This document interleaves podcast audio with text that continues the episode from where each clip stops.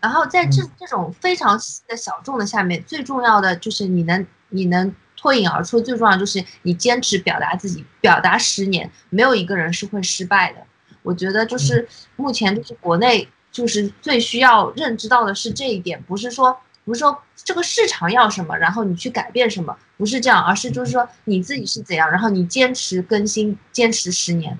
我觉得这这这个是改变这个市场的一个行为，而不是说去顺从什么一个理论。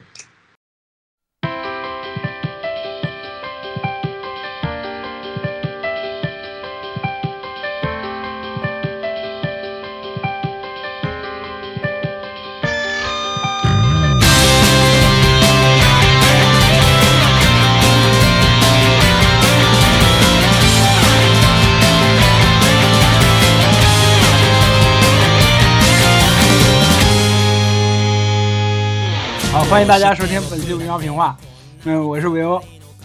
啊，我是喵晨，我是林子。然后我们本期，我们本大家也看到标题了，是不是？虽然现在标题我还没有想出来该怎么写，但是大家也看到标题了。我们这期的主题呢是讲一讲，就是上一期花木兰的嘉宾顿顿顿老师他在日本学漫画的经历，所以我们这些嘉宾还是顿顿顿老师。欢迎，欢迎。大家好，我是去日本学漫画的顿顿顿。各位听众老爷们会收听到的就是本节目第一次转型成为一个访谈节目的这个第一期，而且非常可怕的是，采访嘉宾就是说人单人单影只，然后被那个记者们纷纷包围。没错没错，真的吗？我不信。我是最先在在知乎的那个网站上看到顿顿顿老师输出了大量的特别优秀的专业专业的漫画知识，然后我就。浏览了一下他的回答，就说：“我靠，这这个小姑娘好厉害，赶紧关注一波，然后给他打点了好多那个专专业的赞。”哇，谢谢谢谢。之后发那条动态的时候，我就说了一下，就是大家可以加我的微信什么的，然后顿顿老师来来找我，就说：“嗯，想进一下群里面。”然后我就在想，嗯，那刚好就是墩墩老师有一个在日本学漫画的经历，然后我觉得这这这段经历可能就这种经历可能是好多人也想。了解的，或者说也想知道的，这究竟是一种什么样的那种状态？所以我就，呃，找墩墩墩老师给他说，问了他一下，可不可以做一期，就是他在日本学漫画的经历。所以就墩墩老师也欣然答应，特别好，就是我特别高兴。我一直都很想录播客，就是我一直的一个梦想，对，然后就想借着这个机会去来跟大家分享一下我悲惨的经历，让大家开心一下，悲惨的逐梦。逐梦漫画圈，然后梦碎的一个经历。嗯，哎，标题有了，逐梦漫画圈了。圈圈圈圈圈圈圈圈圈圈圈圈圈圈圈。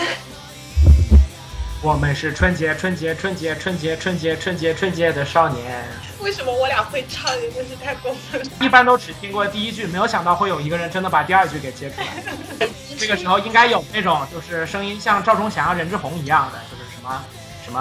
啊。坐落在东九区的岛国日本，这里是漫画文化的发源地啊，不一定是发源地，但是是漫画文化非常兴盛的地方，也是无数新晋漫画家们的梦想之源。嗯那我们的这一期的主题还是顿顿老师的经历分享。那其实首先要讲到的就是日本跟漫画这两个关键词。那呃，就是过去读漫画这些事情，然后他们是怎么样从一些。呃，想法最终变成一个成型的计划的，是就是张彪成说了那么多，其实一句话就是就是问顿顿顿老师当初是为什么想要去日本学漫画呢？就因为我知道顿顿顿呃之前是在那个腾讯游戏工作嘛，然后为就是就是因为已经是上班了嘛，因为也是也也不是学生了，然后为就是漫画。对于你来说是什么？就是让你有这样一个理由去去日本去学习一下。就你的梦想是什么呢？说一下你的梦想。说出我的梦想啊！我觉得漫画对于我来说，呃，怎么说？漫画和小说和游戏对于我来说，它都是一样的东西。就是说，它是一个全新的世界，它是作者是神，然后神创造出来的一个完全全新的一个世界。我我为什么会选择漫画，不是小说，或者是不是做游戏？因为我觉得漫画这个事情是我可以一个人完成的，就我之前是学画画的嘛，然后他他是如果是做游戏什么的话，就是你需要很多人帮你一起去做，所以我觉得漫画这个事情就是我可以从头做到尾，就是全部只只靠我一个人去完成的东西。为什么要离开腾讯，然后然后去去日本？就是腾讯在腾讯发生了什么，让我让我就是立下这个决心跟腾讯分手呢？他到底是如何 PUA 我的？就是我那个时候画了很多那种，就就腾讯嘛，它它就是需要那种美型的、性感的那种女性角色，然后我画了很多这种角色。后来就是就是国家有一些政策嘛，就是说不可以有这种东西。然后我花了大概两三个月的时间，就天天给那些角色画上高领的高领的衣服，嗯，然后把他们的一些部位遮起来。然后骷髅头也不能出现，就把骷髅头换成铃铛，然后就游戏里面不是有 one two three go 嘛，然后就会就把它改成一二三走，因为日语那个就是英语也也不可以出现，反正就那一段时间就挺抑郁的，就每天做着一些我觉得很没有意义的事情，然后我想要表达的世界和我就是。想要说的一些故事什么，在腾讯也得不到一些发展和发挥，所以我就想说，就去追求梦想嘛。呃，感觉就是在腾讯游戏做的那种日常的重复性的工作太多了，就没有自我价值的实现，什么？就 可以这么说吗？对，就是没有没有用的事情做的太多了。啊，就是在那个创作创作者层面来说，就是。觉得是没有用、没有任何用的事情，或者说没有必要的事情，做的有点太多了。对对对。就是说，就是说，其实，在我的，在我的嗯传统认知里面，就是嗯，我觉得做原画或者什么的吧，就是它实际上也是一个相对来说重复劳动会会比较大的一个工作。就是我能够理解顿顿顿老师讲的，就是这个重复劳动啊什么的，是非常消磨人的事情。但是真的推动你去，因为去到日本，或者说是从一个工作的状态离职，然后完全处在一个消耗积蓄，然后没有收入。入，然后去求学的一个状态，它其实是一个非常大的跨度嘛。这个跨度，你当时是做了什么心理建设才去的吗？还是说，就是其实一直都憋着一股劲儿，就是我想要画点自己的东西什么什么的。然后最后，它是个诱因，在腾讯的那段工作是个诱因，然后你才冲出去，然后去重新去念书去学习的。嗯，就是我先回答，就是嗯，关于存款的这这一点，就我那个时候在腾讯。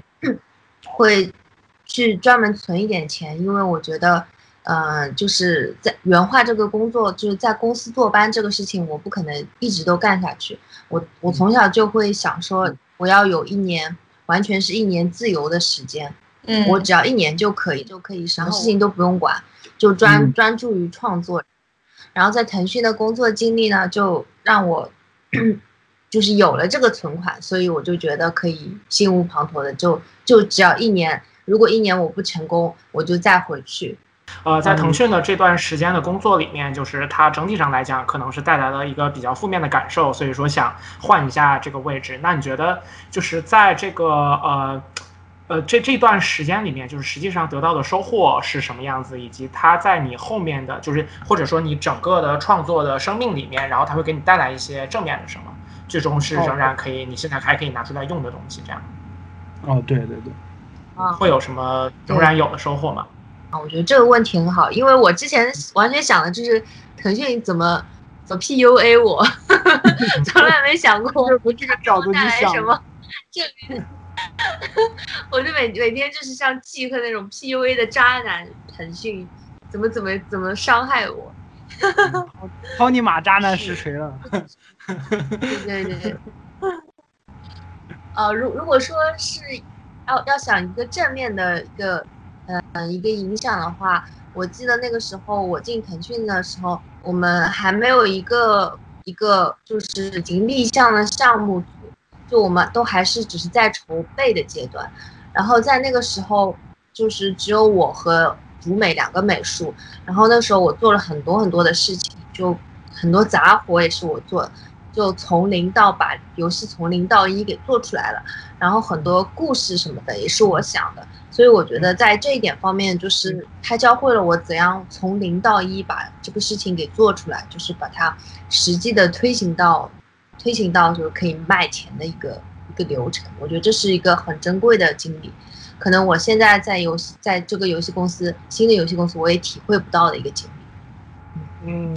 对，我觉得其实这个就是，呃，墩墩墩老师其实就是在这一块儿，我觉得属于比很多刚进、刚毕业，然后刚进大公司的年轻人要想得就是更明白一点，然后行动力也更强一点，因为其实是说就是说说离开就离开了这种，呃，像更多的人，尤其是进一些大公司的，我觉得可能很多人一开始就是想着说在大公司里面是一个比较常态性质的那种，就是你呃很大程度上甚至在不合理的范围之内去出卖自己的劳动力。然后去换取你在这个大的公司里面，然后的你说是眼界也好，经历也好，参加一些项目的机会也好，然后是这样子。其实因为我是读文科的嘛，然后我可能接触一些比较喜欢写点东西的人，然后他们会选择去奥美之类的这样的地方。那像是奥美这种，就是。呃，尽管是创意，但是它也是人力密集型的这种行业，因为它是做广告嘛。呃，它实际上有着惯例型的，就是我在学校去招这种实习的学生，那他们用这些实习生其实就是那种流水的消耗型的去使用，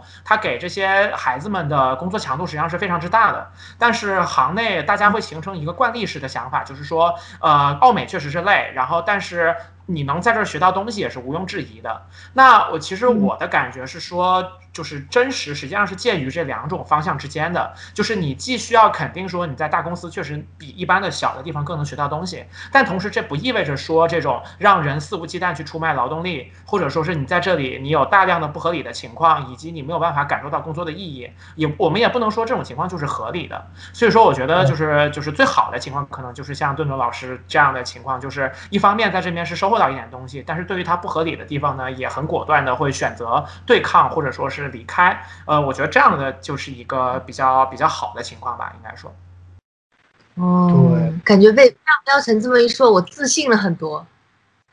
哎，邓邓老师说，哎，我也没想到这段经历原来这么重要。哦，原来我是这么优秀的人啊。好的。对，那那以后我就负责稳固这个大家的这个认知，对，都是真的吗？特别优秀。嗯，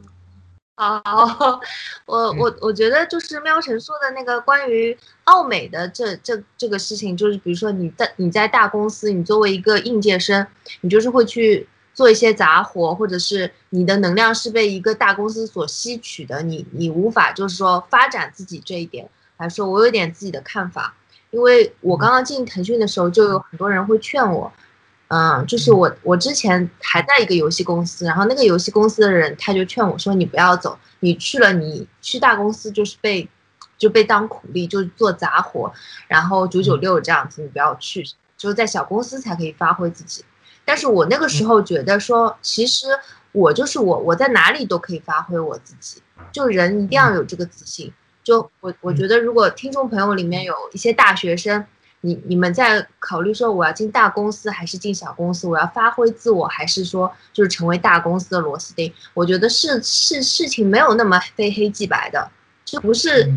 就就不是说你进小公司你就一定能怎样，你进大公司你就一定会被吞噬。我觉得其实人定是可以胜天的。因为，嗯，我在腾讯，我周围有很多人，他们就是做一个螺丝钉，他们变得不爱画画，他们平时也不画画了，然后公司叫给他给他们什么，他们就做什么，就是也也有这样子的人。但是我我那个时候我是自己去争取的，我去跟领导说我要做这个这个这个这个我很擅长，你给我做，然后失败了，我觉得也没什么，就是你一定要去自己争取。很多时候环境。环境它是它是有作用，但是你是可以改变它的，我觉得。嗯嗯，特别好。我觉得这就是一些很真实的差距，就是存在或者说让人感受得到的那种那种地方了。就是确实有一些人就是可以在这样的环境当中仍然去坚持自己，然后他们也会很直接的收到这样的正反馈，我觉得就挺好的。然后更多的人可能还是就是慢慢的陷入到了那种，哎，我只做别人安排给我做的事情，然后他也会就是。在不开心的时候，又把这种负面的反馈去强化自己的一些认知，可能这样子就会就不是很理想。这次搬过来，我旁边住的一个小哥，他也在一个中中型的游戏公司吧。我我按我的理解算是中型的，因为我感觉好像一百一百来号人，二百多个人。他是他就说，感觉他们公司的好多，不管是文案还是美术，都不爱玩游戏。就这点我就特别不理解。我就说我我就觉得，如果你你都不爱玩游戏，你为什么要进入游戏行业呢？然后你还要。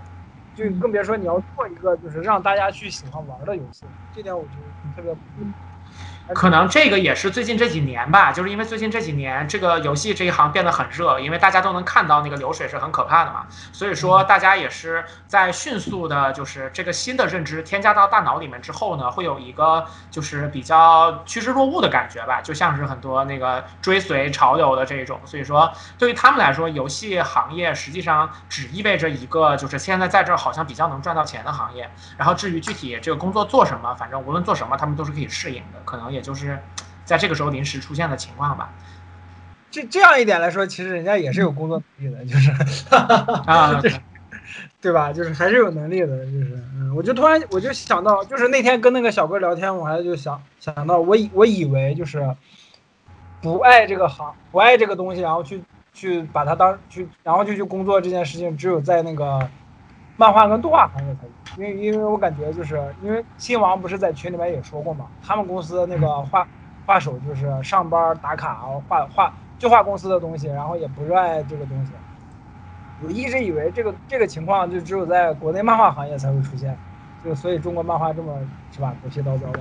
但是我没想到在游戏行业也是这样，然后这样我就觉得其实我可能就是把因为可能因为我的视角把漫画想的太神圣了，就所以就是觉。只关注到这一点，其实就不管各行各业，可能好多人也是，就只是把工作当成一份工作来，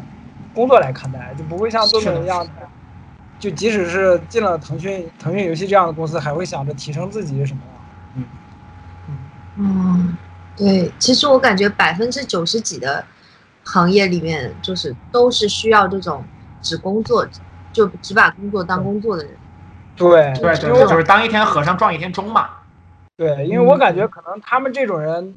呃，也不能说他们这种人，他们他们这类人就相对稳，更能稳定一些，就是更能稳定的产出一些东西，就是因为公司需要你去做什么，然后你你能及时的给到一些东西，嗯，嗯，嗯，是，好，这扯得有点远了，就就是 在。大概经历了就是这样的一些过程之后，然后杜老师就决定去离暂时离开这份工作的环境，然后去选择继续读书。所以说，就是去日本的这个决定是呃一下子就做了，以及就是很确定的有这个学校的目的地，还是说是在一个就是缓慢的寻找当中，然后去一点一点比较，然后最终去找到的。啊，其实我是嗯，我从。我我准备了一年的时间，因为我我想说，嗯，去日本，因为我我在日本那个大学大学院嘛，其实大学院就是中国的硕士，然后教这个漫画硕士的其实就只有两个大学，然后其实选择特别的少，啊，然后我就我对我就一开始就考了一个学校。然后我那个时候日语就已经学出来，学了 N 二，然后我就直接就是飞过去考，然后就落落榜了。然后我又准备了一年，就是一边工作一边准备，准备了一年，然后，嗯，去想去了那个日本的，先去了有语言学校，因为语言学校会帮你办签证嘛，然后去语言学校，然后语言学校帮你就是模拟面试什么的，然后再考进的那个大学。就我其实前面是失败过一次。啊，不过我仍然觉得就是这种，就是可以半工半读，或者说是一边工作一边准备考试，然后最终成功的人都好厉害。因为我今年其实也在就是考语言什么之类的，我觉得按照我平时学习那个状态，假如说我白天还上班的话，我应该是搞不下来的。所以我觉得所有这种就是半工，就是一边读一边那个就是工作，然后一边考准备下来的人都好厉害。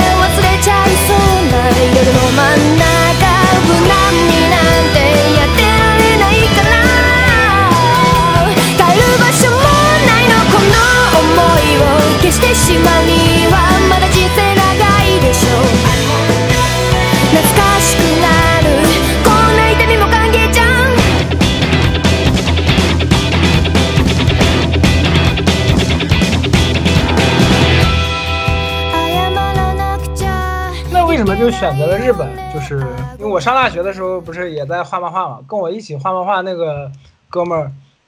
嗯，他当时去的是旧金山的，好像哪个艺术学校吧，他他学的是插画，啊、然后 I am going to the San Francisco。不好意思，你继续。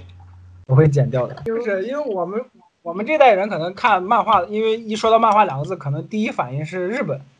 然后因为那个，然后那个哥们儿就是呃旧金山去学的，所以就是我想问顿顿顿是不是也是，呃基于这个考虑，就是因为是是觉得日本漫画是比欧美那边更发达一些吗？还是说你更喜欢日本漫画一些，所以去了日本？啊，关于这个问题呢，就是，嗯、因为我觉得欧美的漫画其实也很高级，也有很多很高级的，但是，对对对，嗯，欧美它的漫画创作是编剧和作画是分开来的，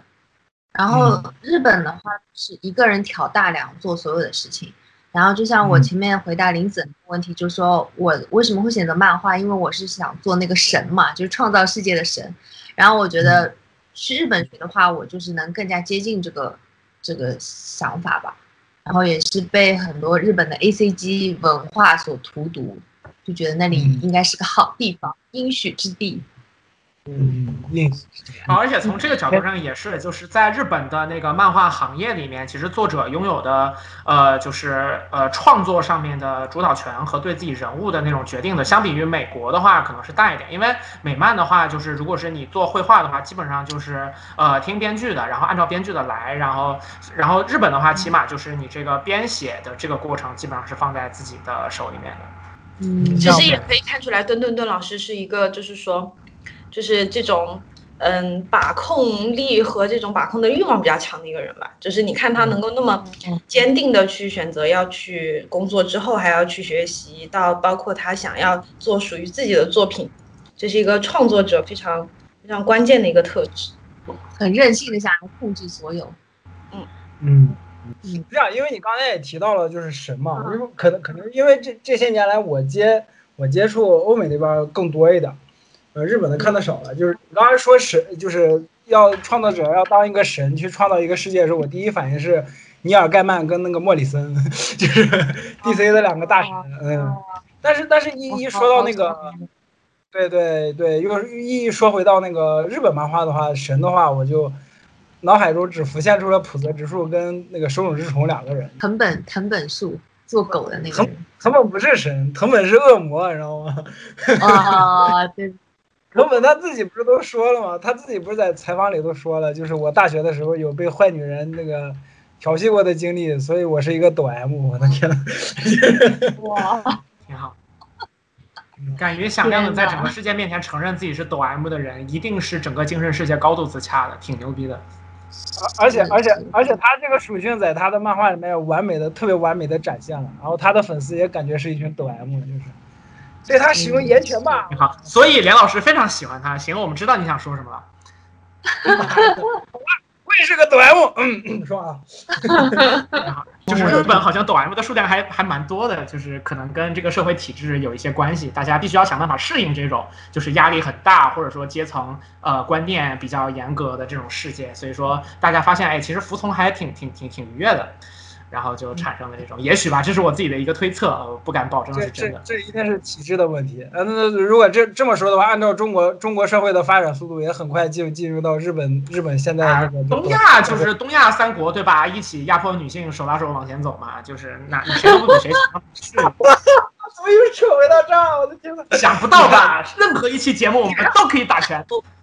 啊，顿顿老师是之前那个在决定去日本之前，或者说是读书的时候就已经有接触日语之类的嘛？因为好像，比方说我们现在留学去英语国家的话，好像会顺一点，因为毕竟大家从小都是接触英语这个东西的。那日语的话，可能更多就是通过兴趣去自学。呃，所以说之前就对日语有接触吗？啊，有，因为我之前，嗯，就我忘忘记那个杂志名字叫什么了，就是它是一本 BL 杂志，然后我在中学的时候我就一直买那个杂志，然后其实它是一本上 B 面瑶杂志，B 瑶是中文的 BL 啊，B 对 L 是哦，不好意思，然后我我就每每个月都会去买那个 BL 杂志，然后 BL 杂志它会送送一盘那种 BL 广播剧的小碟子，小盘就是啊小 CD，、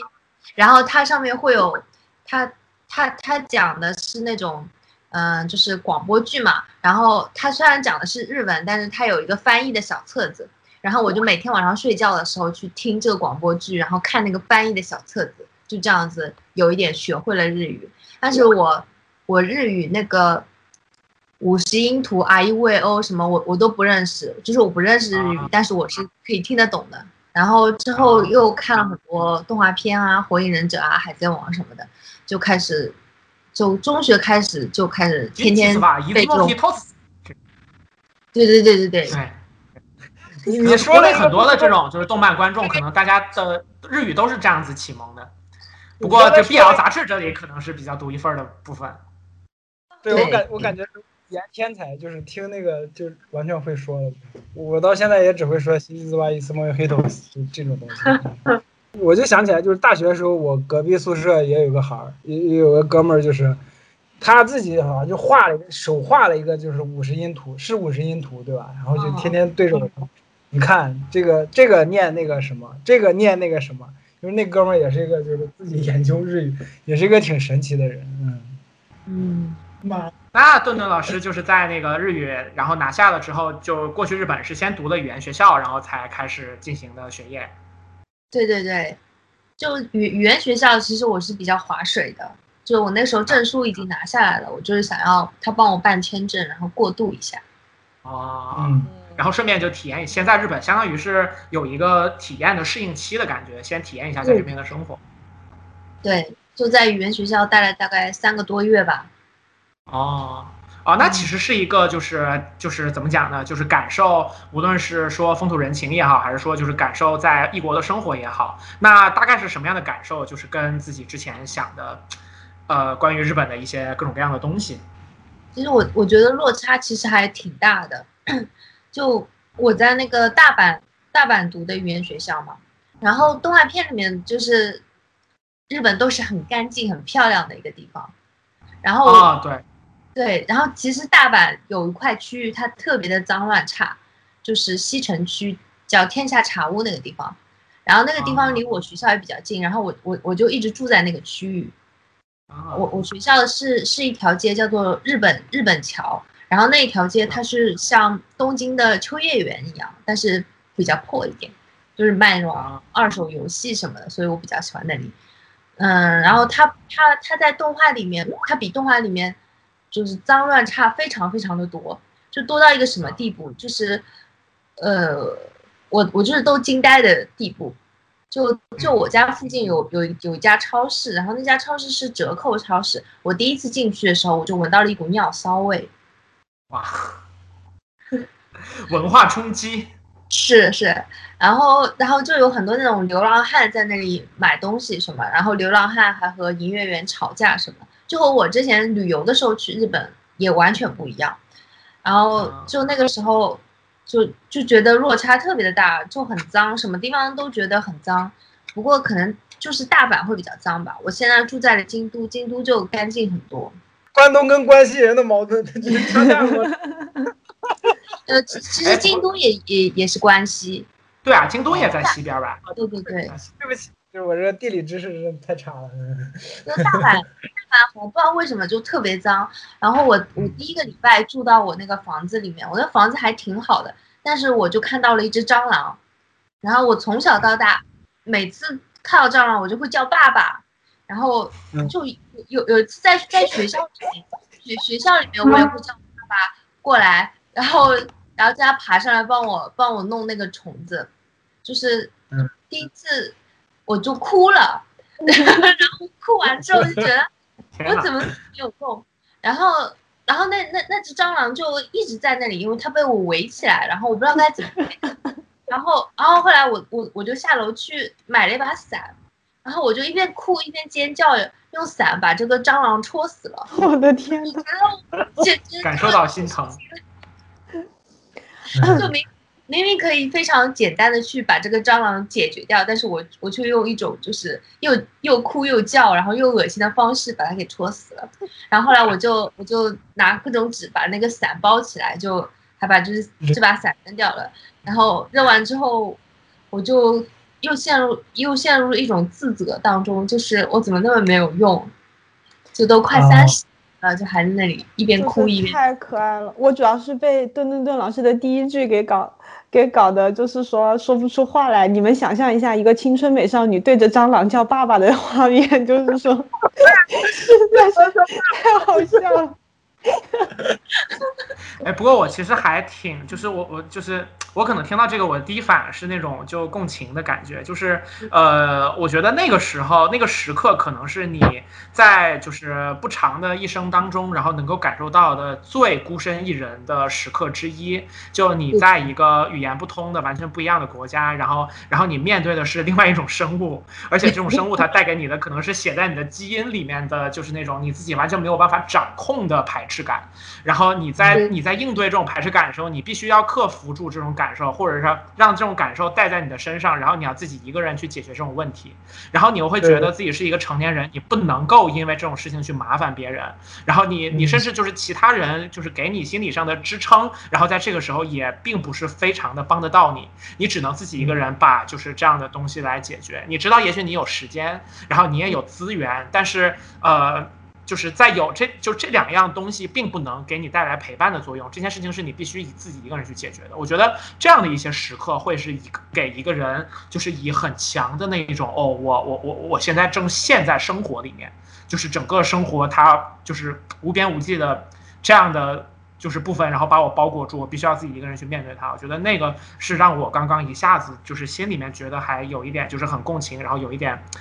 呃，怎么讲？反正也有一点小难过吧，就是就是这种感觉。可能因为我自己一个人在，就是国就是国外，或者说是我自己在北京的时候，也有过一些比较类似的时刻，所以可能这就是，嗯，会让我自己印象还挺深刻的。嗯，就留在异乡，然后很多时候就很无奈，不得不去对面对的一些事情。对的，对的，对的。嗯，可能可能因为 可能因为我已经习惯这种状态了，所以就嗯。就基因里面对蟑螂没有什么恐惧，所以所以就是对就是对日本的印象，然后这种有落差的最主要的部分，其实就是就是就是那个奇怪的超市和蟑螂，就是这两个人就是印象让人比较深刻。对，尿骚味和蟑螂，嗯。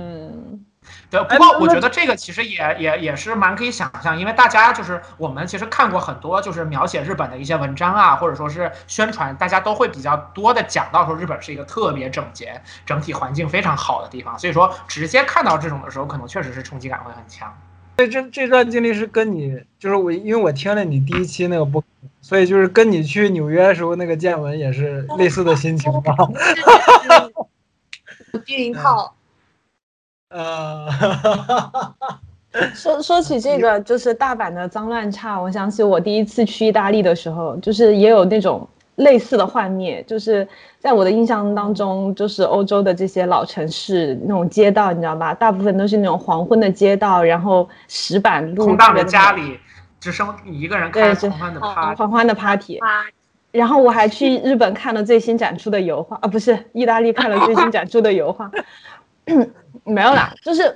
嗯，就是其实罗马什么的还好，然后像梵蒂冈之类的也不可能脏乱。但是我其实有一个非常喜欢的城市叫翡冷翠嘛，然后正好那里也有大卫雕像，然后特别开心的计划了行程去，结果翡冷翠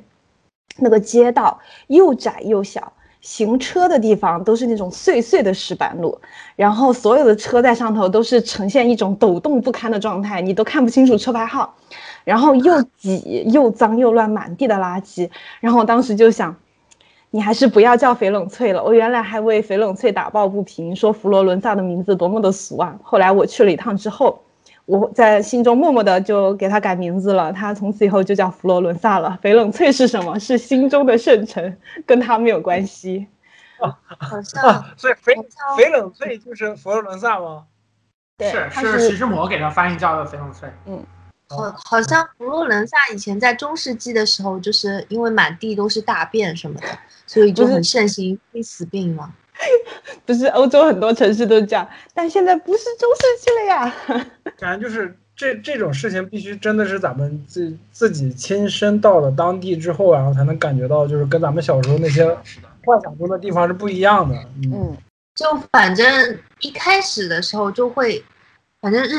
落差还都挺多的，然后，嗯，就他们也都挺排外的。就有一件事情，就是哦我之前在那种广告啊或者营销号上面都看说日本人他们服务特别的好，就是服务业特别的发达。可是我到日本的时候，就比如说我去药妆店买东西，然后如果说我全程说的是日语，然后他们没有发现我是中国人的话，他们的态度会很好。但是有时候嗯当我拿出银行卡，然后说我要刷银联的时候，或者是就我和旁边的人讲了中文之后，他们就会对我很凶很凶。然后银行卡要签名的时候，他们就会把笔这样子扔在扔在桌上，就是完全是和日本人不一样的态度。然后这一点就是，就我刚刚来的时候让我非常的受伤。所以就在日本的话，就是排外这种情况还是挺常见的？对对对，嗯、就有时候是要看有一些店的，就是这些店他们店员培训的不好的话，就是就是会出出现这种差别对待的一些情况。然后培训的好的店的话就没有什么，因为日本它是一个就是老头老太都很喜欢去投诉别人服务好不好的一个国家，就老老头老太没事干就一天到晚去投诉。对，嗯然后如果这个店挺好，或者是嗯、呃游客一直去的一些店啊，或者是那种比较市中心的地方，其实这种情况会比较少，但是比较偏远一点的地方就玩不了那么多了，然后他们就会很排外。就像那种日常的生活区的话，这种情况还是很常见的，对吧？对对对，啊，我之前有看到说，就是好像，比方说京都这个地方，就是它不仅仅是说排外，好像它连日本人自己都排。就是如果说不是哦京都过来的一些，就是外地，就是那种外地人嘛，然后甚至是包括像东京和一些其他的京都的那些，就是有一些什么什么呃老就是老板啊之类的，他他都会有一点，就比方说，哎，就明明有位置，他要告诉你不好意思，我们这里没有位置了呢，这种。对对对，会这样会这样，就有很多店都这样。哎，我记得是日本的哪哪哪部哪部作品来着？好像就就是写京都人的这个状态，就是我忘了，嗯就因为我在啊梁文道节目里面听他讲了嘛，就说京都人日常说话会是怎么样，他们生活中是怎样的，然后他们是怎么排外的，然后这类似于这种段子特别多。啊忘了叫什么，我也觉得，就他们可能会有，我们就是天皇旁边的地方，你们这个就是乱世，你方唱罢我登场，你们什么都不算，我 会说不定会有就这种感觉。他他们就有点像，嗯，比较比较就是小家子气的北京胡同老老大爷那种感觉，就是不豪爽的北京胡同老大爷。嗯嗯嗯，胡同串子老啊，嗯，老胡，同串子，我们老京都人就爱这一口儿，每天早上起来就是这出儿。你这一下你这一下得罪了两个国家帝国首都的，是不是？我们这京都这玉子烧真地道。今天给大家是一个京都传统早餐卤煮。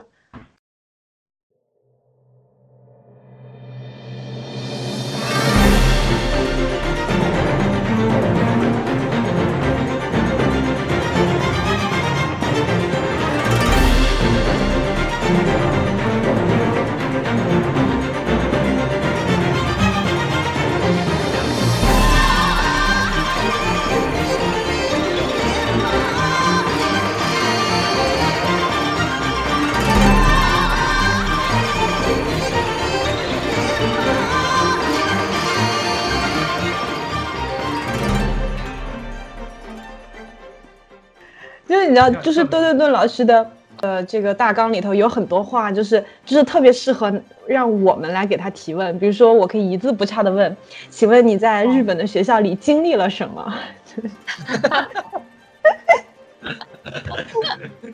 好，我就回答一下林子的这个问题。好的，我是一个比较综合的，就是美术院校嘛，然后我我选的是漫画漫画研究这一这一课题，然后呃和和普通的大学生还是有点不一样的，就是其实你主要还是只只需要选你研究的这个课去上就行了，然后一开始就是去定一个。和老师说定一个主题，跟你的研究生导师定一个主题。那我突然有个问题，就是你像你的研究生导师，他是漫画家吗？还是说他会有画漫画的经历吗？他是漫画家，就是你在知乎回答里写的那个老师吗？哦哦，那是另外一个，那另外一个老师。对我们老师分两种，一种就是教实际的，就是实际画画，然后一个是教理论的。然后，嗯，呃，就是教实际的话，他必须是一个就是有作品的漫画家，这样子。哦，是这样。然后，对，然后我我选的导师是，他是专门，就是我们一开始会有那种导师 pick 大赛，然后每个导师就上台展现自己，然后说我是干什么，我是干什么，大家学我 pick me，pick me，pick me up。这样子，我反应是，第一反应是半泽直树里面那种特别夸张的表演，就是上台以后啊做个演绎或者噔一下这那种感觉，我靠，那跟青色火焰里面那种感觉一样，我靠，我第一反应是这个。嗯，就是大大家导导师都会说我是干什么的，然后然后就是说，呃，我我的导师是他是画画克苏鲁和画科幻的嘛，我觉得和我比较。就是接近，对，然后他他是一个六十岁左右的一个老头，就很可爱，嗯，然后他的老婆是一个写比尔小说的小说家，就啊，都很爱了，哇，感感感觉真正的选择的理由就是出现了，就是 就是对师母的作品非常感兴趣，感觉就是老婆说我是画克苏鲁的，墩墩老师，嗯，这个可以。然后说我的夫人是写 BL 小说的，墩墩老师，可以。啊，这个可以，可以，可以，可以。我我我决定好了，我决定好了，你就是我，我现在就写表格，对，One P 的，我给你投票，对啊，所以导师就是一种夫贫妻贵的感觉，夫贫妻贵，哇，真女权 Girl Power。苗水这个人真的是见缝插针，见缝插拳。见缝插针。就说到 BL 漫画这一点，就是我我是在京都精华大学上学的嘛，然后京都精华大学，他现在校长是一个黑人，然后在这个黑人校长之前是一个 BL 漫画家，嗯，不知道大家有没有看过一个 BL 开山漫画，叫做《风雨木之诗》，然后作作者是竹光惠子，他他就是这个校长吗？对对对，我的妈，是一个非常非常有气质的小老太，特别的漂亮。早几年认识顿顿顿老师呢，那我是不是还可以有机会拿到拿到拿到太太的签名？是是是，我的天呐，如果时光可以倒流，我一定要先下载一个知乎。这是一个知乎的硬。好硬哦！对，然后，然后，然后，没有想到，就知乎在这个幻灭，就是一直在，就是让我们失望的这几年，在今天终于找到了一个这个正面的这个这个点。我天呐，我知乎重新站了起来。就就我在中学的时候第一次看这个 BL 漫画，我就被震惊了，因为一开始就是一个小男孩在那里卖淫，然后他和一个男的，就是。就反反正我第一次看了我就非常的震惊，我还不知道 BL 漫画是什么东西，然后我也没有看过男女的那种色色漫画，我第一次看的那种比较有点情色的漫画就是 BL 漫画，就再也正常不回去，一开始就被这个人掰弯了，然后我就对追着他，你要对我负责，就追到了日本。真的，小妈文学和破鞋文学都特别特别的好吃。我突然感觉，我我我就刚刚听到这个，就是一个一个这种难记，然后我我当时脑海当中，我的我的出现的第一个东西，不好意思，就是下坠。我跟你说，真的，因为我这方面知识也很有限，就是他一下子就出现了，就是就是我我我甚至在想说，这个这个人是不是叫赞赞？就是我的天呐。下坠？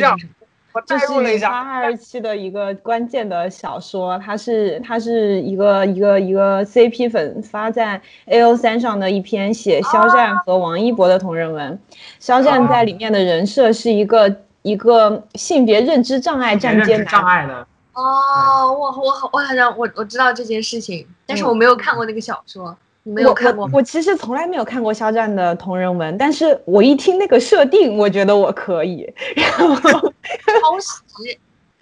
他原来是抄袭这个的。倒也不是啊，在在 BL 圈和同人圈，就是嗯，站街、破鞋、小妈是三大重点题材，嗯，嗯，理解都非常的好吃。知道谁能想到我们这期节目现场现在突然变成了就是 BL 读者这个这个这个这个经验交流会，然后连老师一边点上一支烟，一边滋滋有味的听着这个。这对，连老师说，哦，还有这些花头呢，嗯，了解一下。我刚刚是在试着代入一下顿顿的角色，如果如果我是以为他试着代入就是你一下带入的那个之前看 BL，然后没有没有，听我说完，听我说完，就如果是、啊如果是我在平行世界的我，如果经历了这一切是什么样的情况呢？就是我去日本读了漫画硕士，然后我的校长呢是安达充，我的第一反应我说啊太啊这个这个这个经历真的是。的，是真的是。如果如果当时如果如果真的是我当时如果如果是平行世界那个我有这个经历，我可能当时直接就在那个大学的校园就蹲下就开始哭，你知道吗？我终于见到神了，就可能这种感觉，我靠。我我再跟你说一件事情，竹宫惠子老师他改过我的我的那个漫画的剧本，我的天呐！哇，啊！我已经想象了让安达充改我的漫画剧本是什么样的。你跟梁老师手点这根烟要把自己点了。好了好了，可以继续了，不不歪歪了，不歪歪了。嗯，没事。对，然后就就说回我那个导师，然后嗯嗯，那个导师他非常好，就是他他从来不会说你要干什么你要干什么，他就一直问我说，问我问我就是想干什对我想干什么，然后他就会帮助我，然后嗯比如说我我我写的剧本啊什么的。然后，然后我说嗯哦，因为我我很喜欢这本书里面的这个这个，然后我想参考这个，然后我们那个导师他也去会看这本书，然后，嗯然后他他有时候觉得就说啊，可能就只有他一个人给我意见，然后他也会给他老婆看我的剧本，然后让他老婆给我意见。就我觉得那个嗯是一个非常非常可爱的，嗯，那个导师。然后他他一直会带我们去看画展什么的，然后然后会请我们吃东西什么，就是就反正我我就觉得遇到这个老师真好。就其他的其他学生，我们班级其他导师就有一些是比较冷淡，就觉得这只是一个工作什么的，他不会就是嗯嗯嗯让会介入他的人生那么多。然后我觉得我们这个老师就特别的可爱。嗯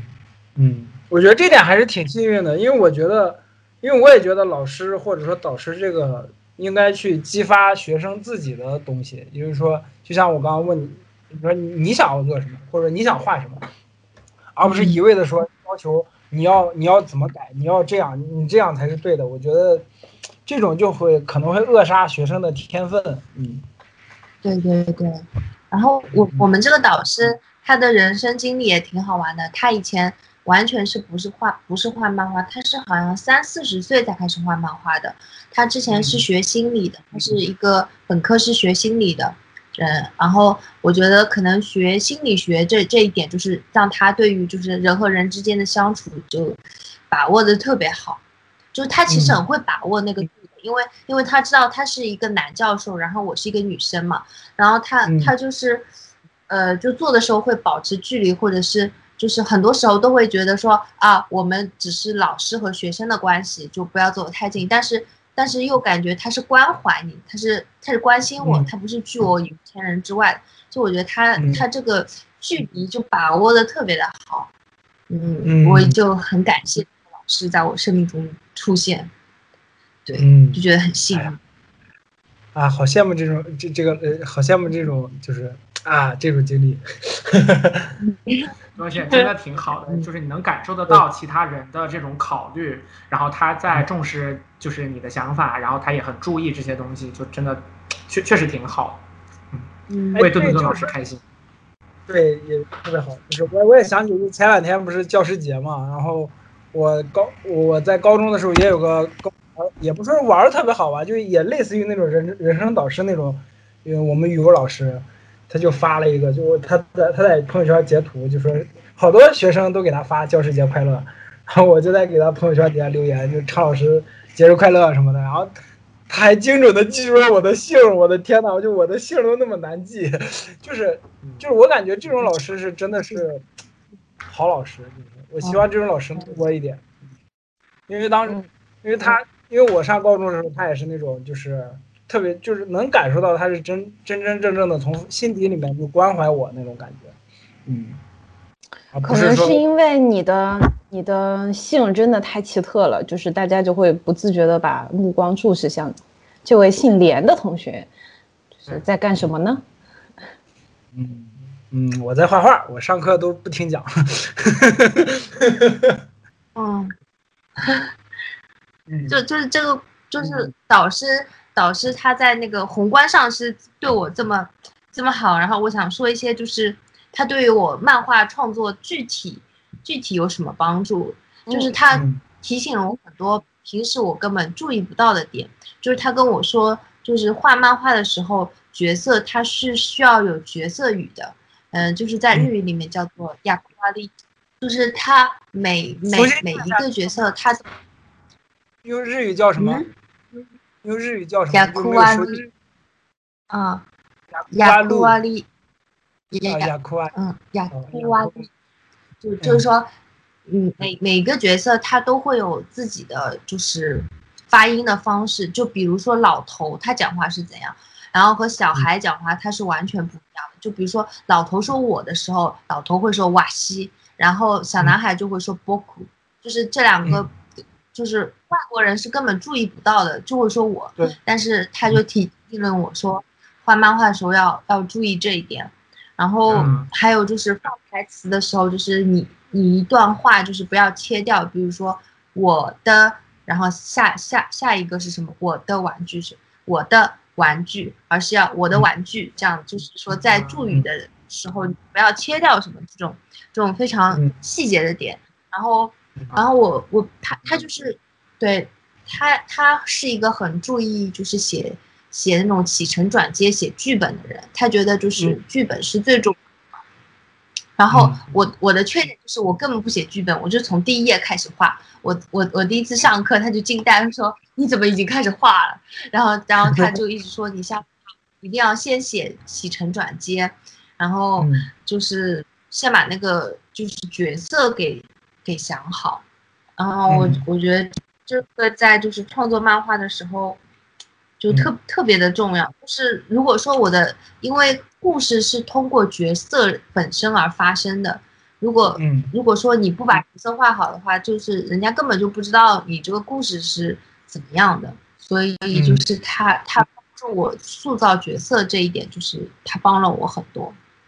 嗯啊，有一种就是碰到学院派的感觉，因为其实我觉得可能很多，呃，就是国内的，就是画画漫画的，都是从爱好者的身份出来的。那如果是爱好者的话，可能对于我们来说，印象最深刻的就是很多分镜啊、画面啊之类的东西。那自然而然的，就是创作的这个，呃，这个。就是创作过程吧，在脑海当中，这个过程可能也是以画面的诞生为主的。那可能确实就是相比于就是写剧本的话，可能会更优先的去做就是绘制画面这件事情。那就是然后导师来提这个的话，可能就是他对于绘制漫画这件事情，他脑海当中的那个过程就是可能不太一样。然后对这样子的话，就是会是一个这种会会有一个完全不一样的思路给过来。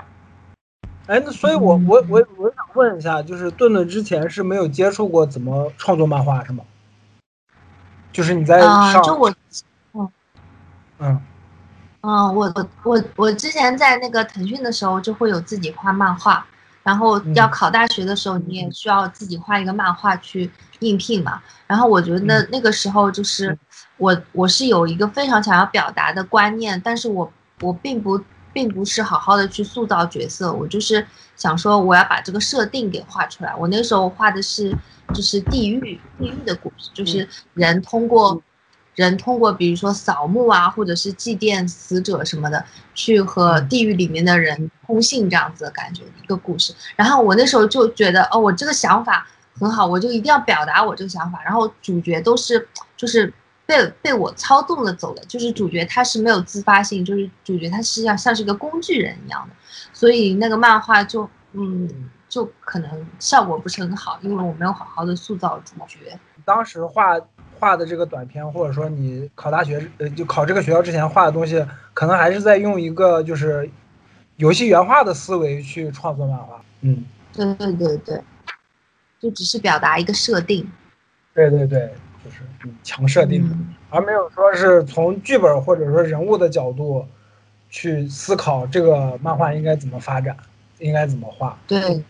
那之前廖晨说那个就是国内大家都在意分镜和画面嗯。这个点嘛，然后嗯。这个这个这个就是这个问题，也是我想在知乎上面就是给大家解答，就是也是引引发我回答欲望的一个问题。就是我看嗯。国内评论漫画都会有个通病，就是说谁谁谁的分镜怎么样，谁谁谁的画面怎么样。其实嗯。其实我学习了这几年之后，之后我觉得分镜和画面它根本就什么都不是，就是嗯。它比它比风它它比一个漫画的封面还要不重要，封面它可以吸引别人进进来，然后分镜嗯。它其实只是一个像像是一个镜子一样，它只是嗯。反射这个世界发生的事情，然后嗯。国内大家都太太在乎，比如说夸普泽指数，就只会夸普泽指数的分镜，但其实你嗯。们仔细看一下普泽直树的话，就会知道它的叙事方式是好莱坞和美剧那样子的叙事方式，就是它的画面那么好，不纯粹是因为它的叙事故事好，然后它的人物也好，然后就是嗯国内评论漫画，我觉得都会都就是有一些就是在这个圈子外面绕啊绕啊绕，但是没有进到那个核心啊。然后我觉得这是一个，就是我想要去科普的一个一个问题吧，就是分镜其实一点都不重要，重要的是故事和人物。就是在在你就是构筑了就是学院派的知识储备之后，就是是觉得分镜跟画面只是在一个核心之外的一个部分，然后然后如这部作品的核心还是它的故事跟它的那个剧本还有人物，对吧？对对对，嗯嗯，好的，嗯嗯。就很多人他会他会就是太拔高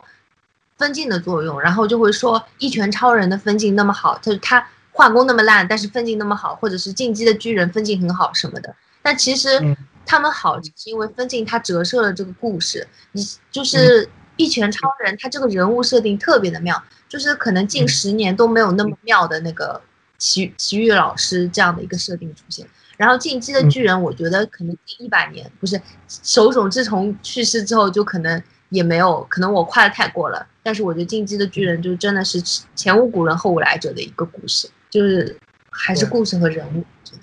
嗯嗯对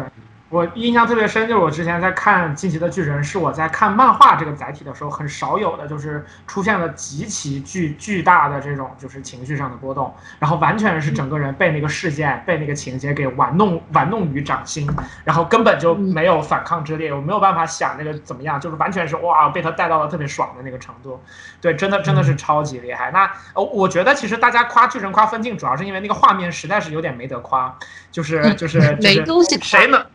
对对对，谁能够咬着牙去夸那个就是巨人的画工怎么样，肯定是没有办法夸的。然后他们又想夸一夸，就夸到分镜了。对，但确实就是在这一点上来讲，这个故事的就是成分是特别特别重要的。嗯，其实在，在国内，就国内反而，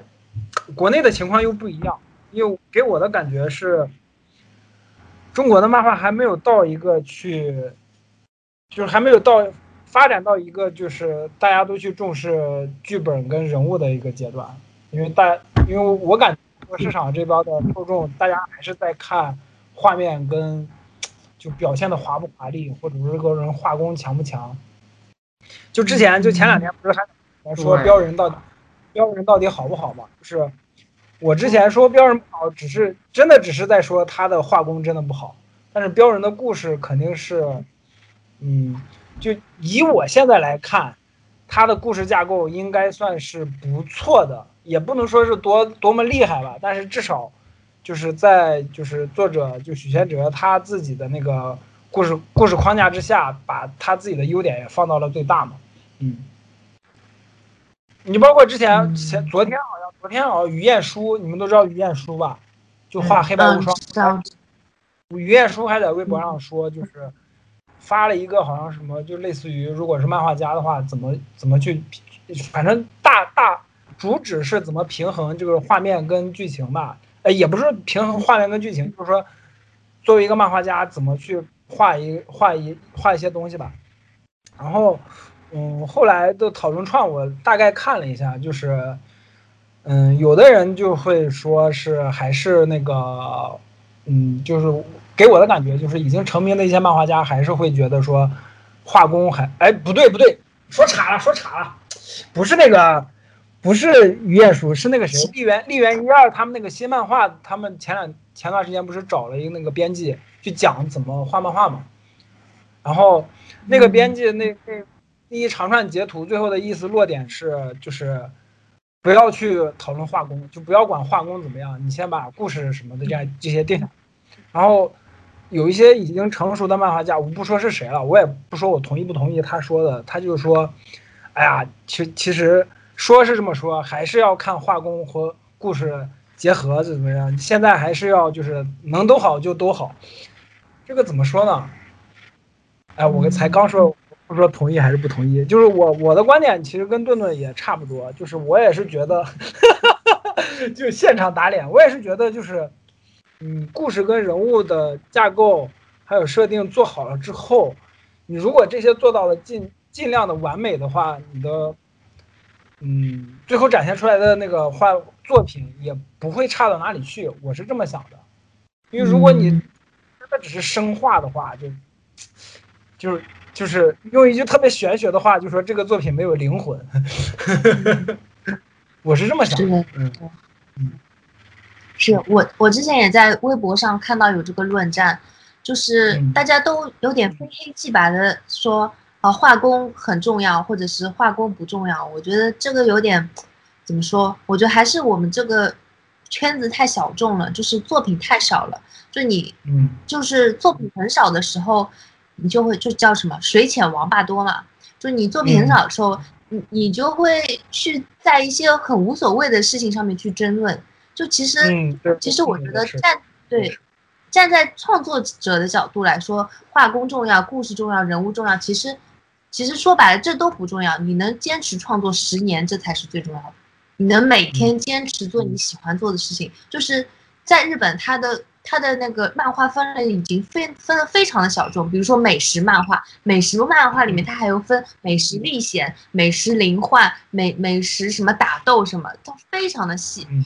然后在这这种非常细的小众的下面，最重要的就是你能你能脱颖而出，最重要就是你坚持表达自己，表达十年，没有一个人是会失败的。我觉得就是目前就是国内就是最需要认知到的是这一点，不是说。不是说这个市场要什么，然后你去改变什么，不是这样，而是就是说你自己是怎样，然后你坚持更新，坚持十年，我觉得这这这个是改变这个市场的一个行为，而不是说去顺从什么一个理论。嗯，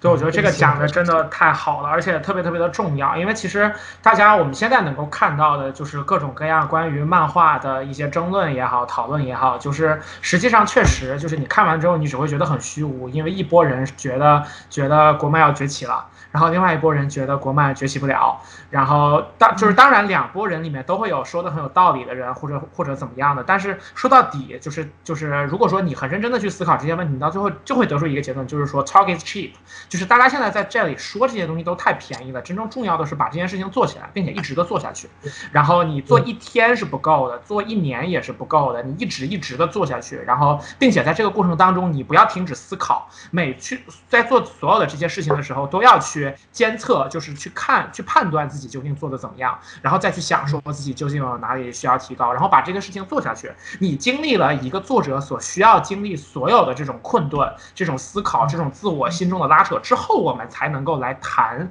说，就是就是我我我们要在创作上面，然后要去进行一些什么样的修正啊，什么什么之类的。然后，那我们其实可以想到这几年，就是真正可以出圈儿的这种国漫，实际上也是很少的。就是它在那个我们整个大的文化语境当中的认知度相对来讲还是很低了。就是在对比其他的一些亚文化当中，我觉得漫画在国内也算是一个比较弱势的东西。那就是在这样的一个前提之下，就是去去讨论说这哪里是重要的，就好像就是明明兵力很少，却还是要分兵迎敌一样。实际上最重要的，真的还是把这个作品的池子，然后把它挖大挖深，然后让所有的这些作品能够有一个起码有一个百花齐放状态的雏形吧，然后我们才能够去谈说，就接下来应该往什么方向去走这样子。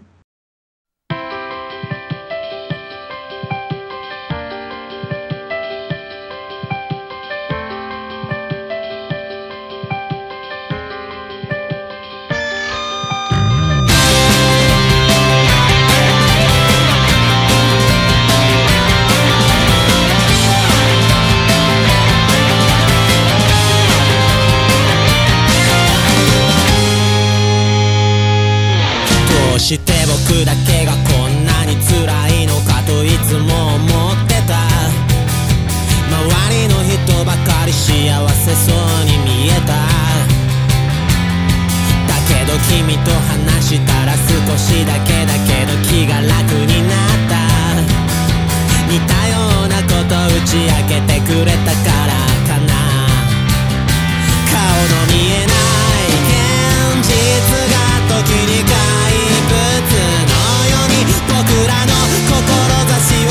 Just saw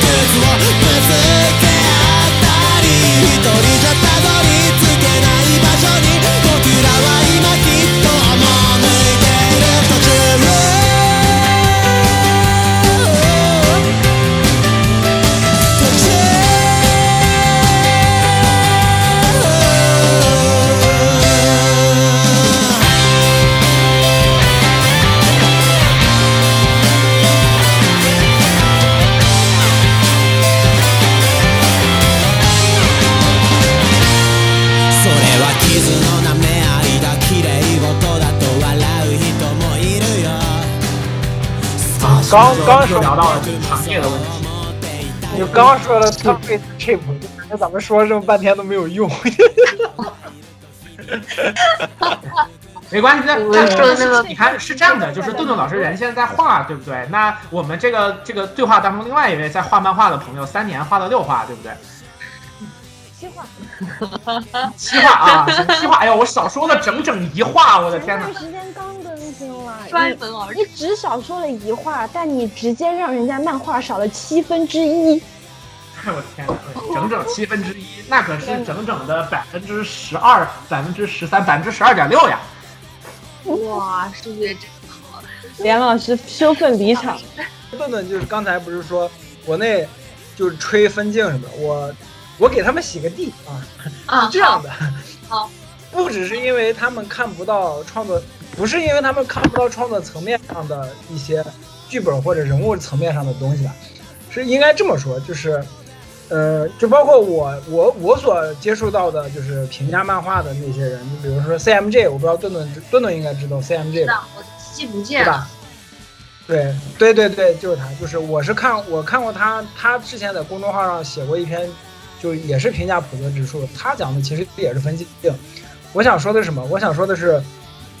这个层面上的讨论，其实是在说用分镜这个形式是怎么能够更好的去实现它的剧本跟故事，而不是说就是他们只看到了分镜。嗯，我是我是就插一句这个。嗯，对，我觉得有道理。那那就说学校里的那个事情，就就学校里面其实它分两种课，第一种课就是就是我我的那个专业的研究，就是漫画，就是我自己的研究课题嘛，就是你一周和导师见两次面，然后说一下你的研究进展，然后然后因为我是漫画实际，所以说就是直接就是画漫画，跟跟导师说你画到哪里。然后还有还有一种课就是就是学校里面的那种大课，你可以选修课，选选各种各样各种各样不同的课。嗯，然后我我有一个学期选的就是我们之前的校长，嗯，就是教你选剧本的一个课，然后还选还选了一些就是选选了女权主义的课，这个节目真的变成打变成了打拳，然后可以打对，打。然后还还还选了很多，就是什么艺术概论，就是杂七杂八的我都选选了很多，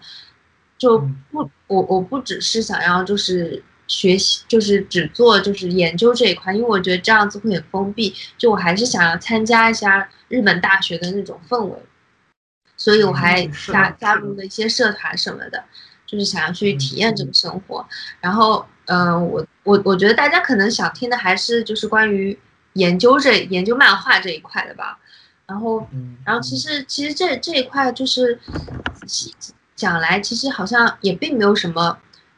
什么特别的，其实就是你每你每周跟导师更新进度，但是有时候我们学校它每个季度都会有两次，就是请其他杂志的编辑来看我们的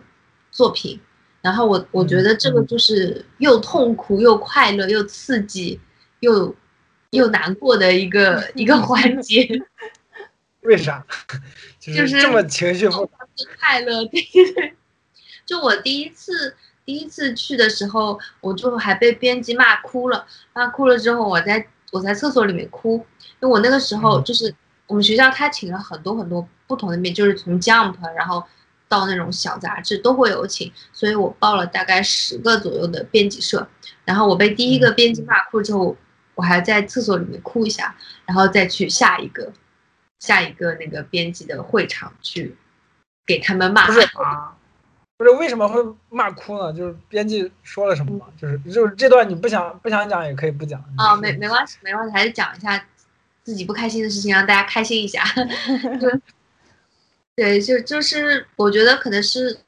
日本漫画编辑他会有的一种氛围吧，就是这种工作氛围。就是如果大家有看过鸟山明的一些访谈的话，就是鸟山明他他出道之前就是一整年都是被编辑骂的一个状态。就其实日本漫画家他的地位很低，然后就是编辑是很强势的，所以就是这个工作氛围，它就渐渐的形成，就是变成现在这样，就是大家都会对作者很凶。当然，当然现在当然还是有很多很好的编辑，但是大氛围就是说，大家还是喜欢打压新人，就他就觉得就是越挫越勇啊，就是你越打他，他就会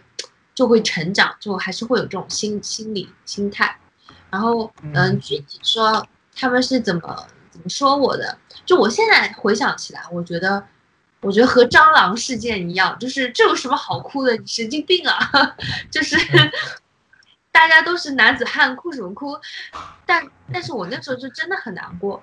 就我记得是小学馆的一个编辑，然后嗯因为小学馆他他不是很喜欢那种科幻的东西，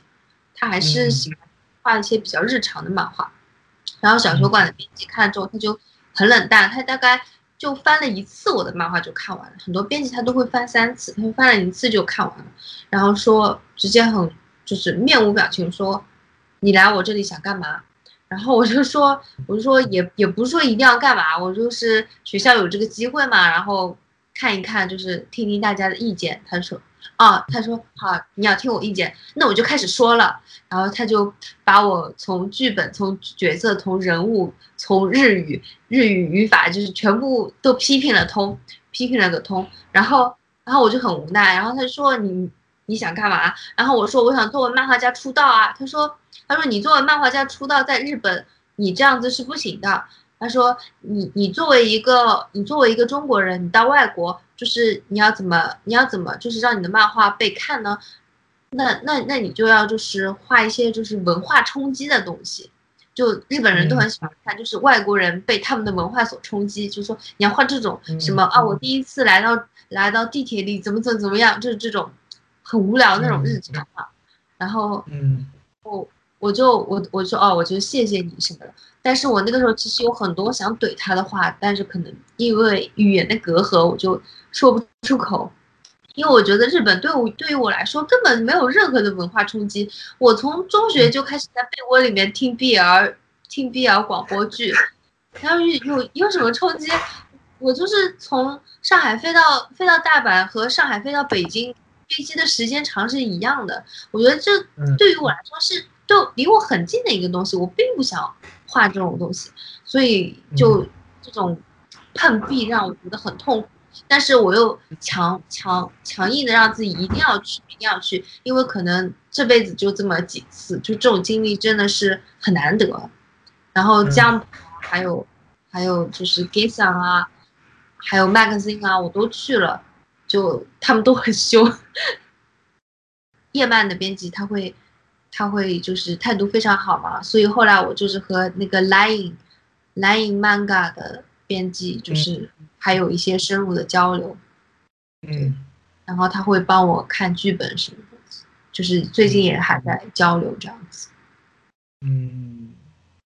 啊，所所以就 Line Line 这边是给你给了你一些特别好的建议吗？还是就是还是说就是在创作上跟你的就是跟你交流比较多一点？嗯，就是兰姨她的态度会很好，就是是一个女编辑，然后嗯。然后她喜欢看的东西和我喜欢看的东西是很像的，就是她也喜欢嗯。Rick and Morty，、然后她也喜欢，嗯，就是她很喜欢看网飞上的一些剧，就是我觉得我们的爱好都是很像的，哦，就是平时聊天什么，我觉得也都挺聊得来的，所以我想嗯。很深入的交流一下。说白了，其实还是这个编剧的喜好的问题。对，就编编剧如果喜欢你这个题材，他可能就会态度稍微好一点，或者说好好跟你说。就是如果不符合他们杂志的东西，他们可能就直接就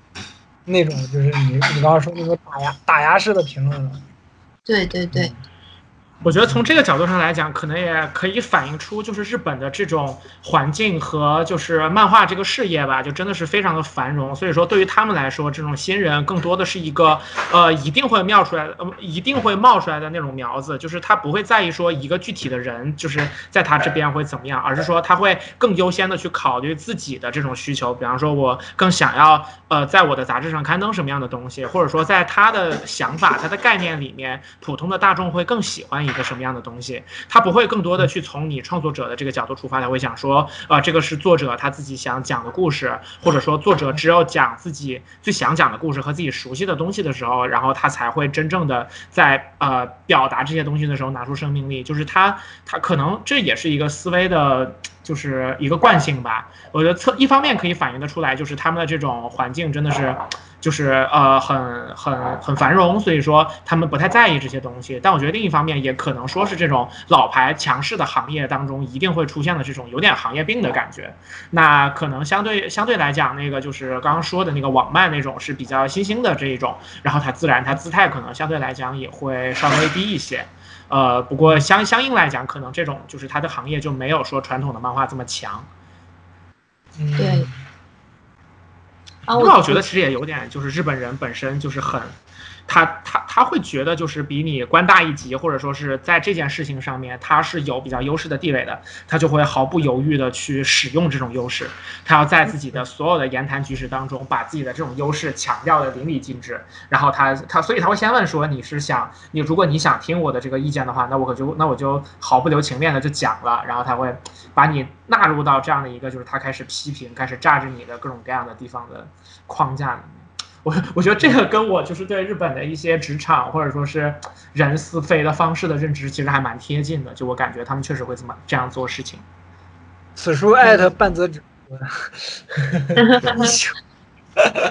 我我真的我觉得半泽直树就是我特别可以想象这个剧在日本能火成什么样的地步。他就是总部的人直接来挑他毛病，他就直接怼总部的人。我的天呐，日本人看的能爽翻了去了。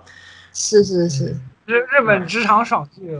哎，你刚才对对，那真的是太爽了。本《甄嬛传嗯，刚刚才那段其实还有一个本最本质的问题，其实还是就是刚才喵晨提到一点，就是我想我我我多想了一点儿，就是还是一个商业性跟作者个人表达的一个问题，就是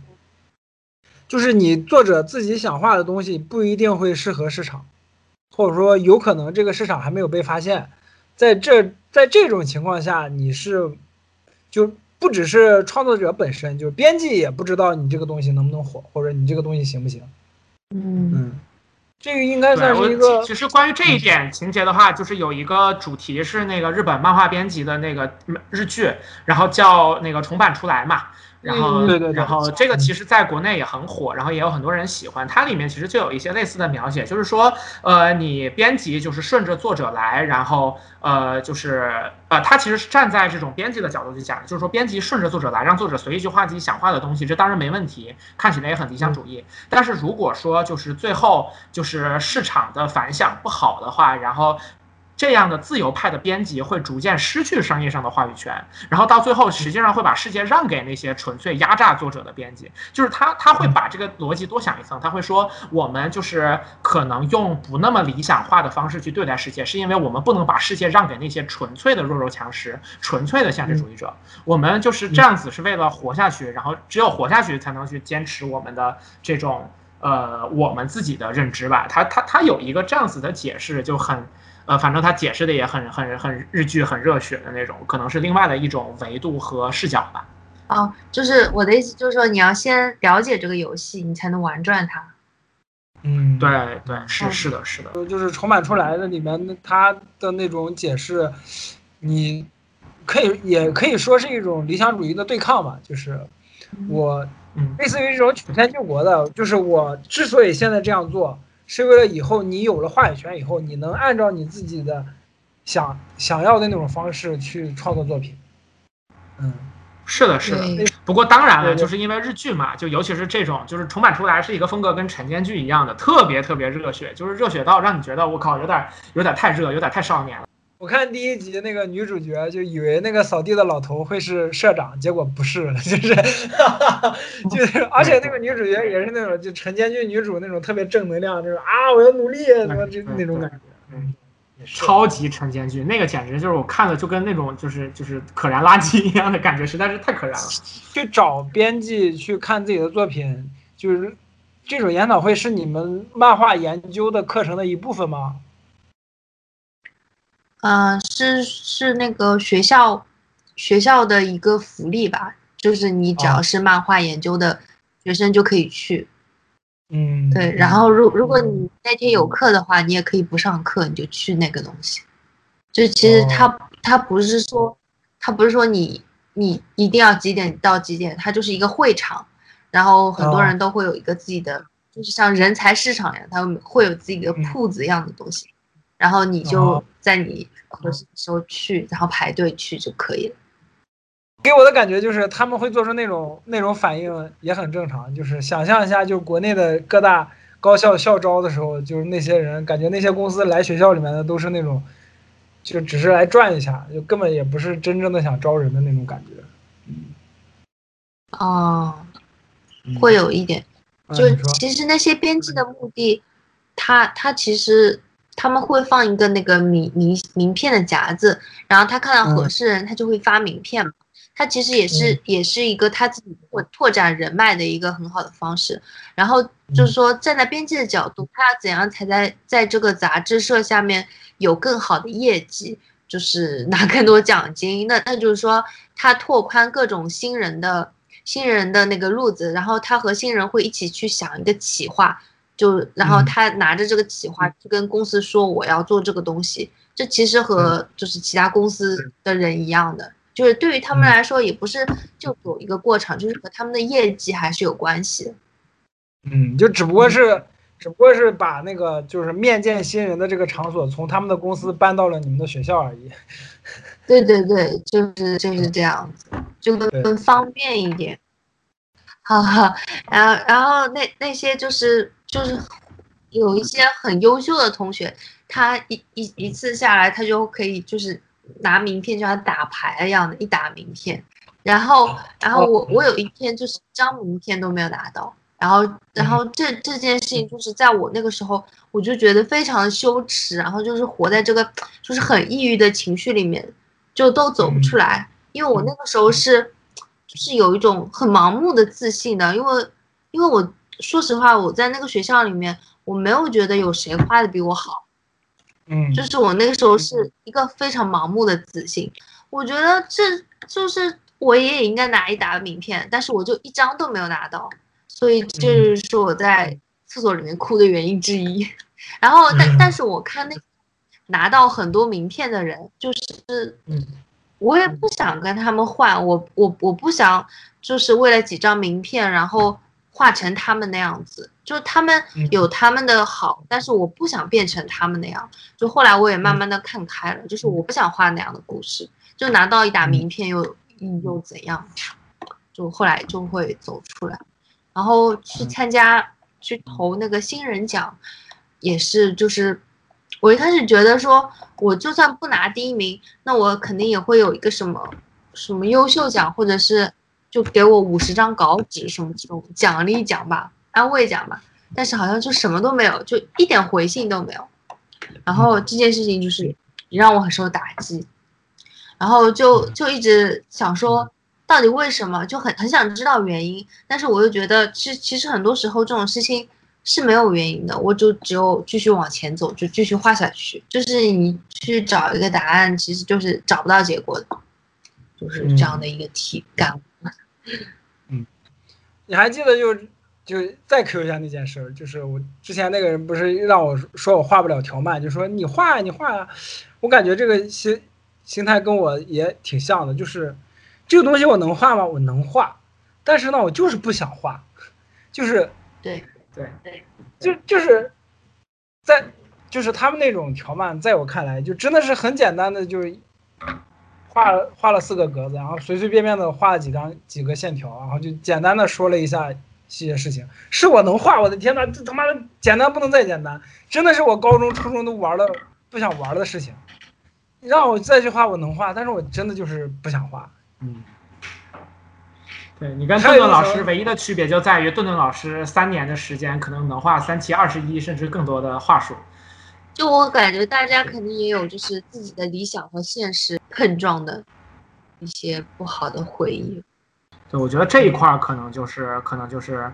呃，大家都要经历的，而且其实还挺有普适性的。而漫画可能有一个比较比较特殊的地方，就在于说这个东西是一个纯纯的创意型工种，就是你能够非常真切的感受到说你的你创作出来的东西，然后就是这个过程，以及就是你。呃，最终做出来这个东西是你想讲的，然后这些会来的比较直接。那可能生活当中多数人在做的事情可能不不是那么简单，就呃不是那么直接的创造型的。然后他们在这个过程当中，然后也会就可能他们判断的维度就是会不太一样。但是终究在呃你比方说找工作也好，递简历也好，就在这个过程当中是一个不断的把你自己放到别人的价值体系里面去任别人去评判的这么一个阶段。所以说，我就跟朋友聊的时候也经常说。就是你总有一段时间是有那种喝洗脚水的感觉，就是你你在这个时候，就是别人会不断的去否定你，他会把你自己所经历的这些事情，你可能视为就是比较珍贵的个人的想法或者是经历，但是对别人来说就只是一个可以随意的，就是拿在手里面把玩或者抛来抛去去评判的一个东西，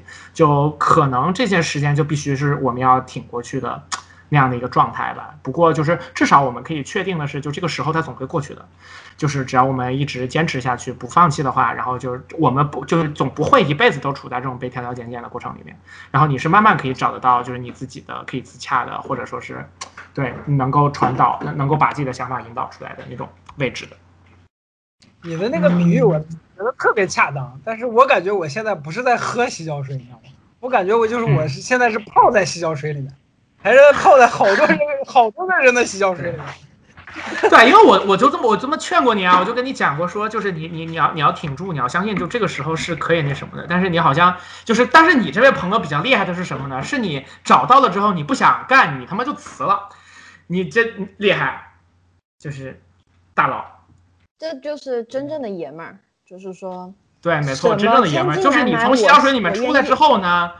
对，然后你又游回去，这是独一份儿。这是我见了这么多朋友里面，没有几位像连老师这么爷们儿。这确实是，对，可能对对洗脚水可能有一些独特的兴趣，我觉得。嗯，不是杜兰特，我操！对，但是你看人家，人家，人家起码喝的是寡姐的洗澡水，对不对？你说，你说这个就是你换个男人，说不定他也喝了。但是你你喝的这个是属于安迪瑟金斯的洗脚水。我就不知道你这个这个这个这个癖好是怎么来的了。对我对不起安迪瑟金斯老师啊，我只是觉得他长得比较奇形怪状一点。安迪瑟金斯就是那个买买根本没错，哦没错，没错，就是那个。啊，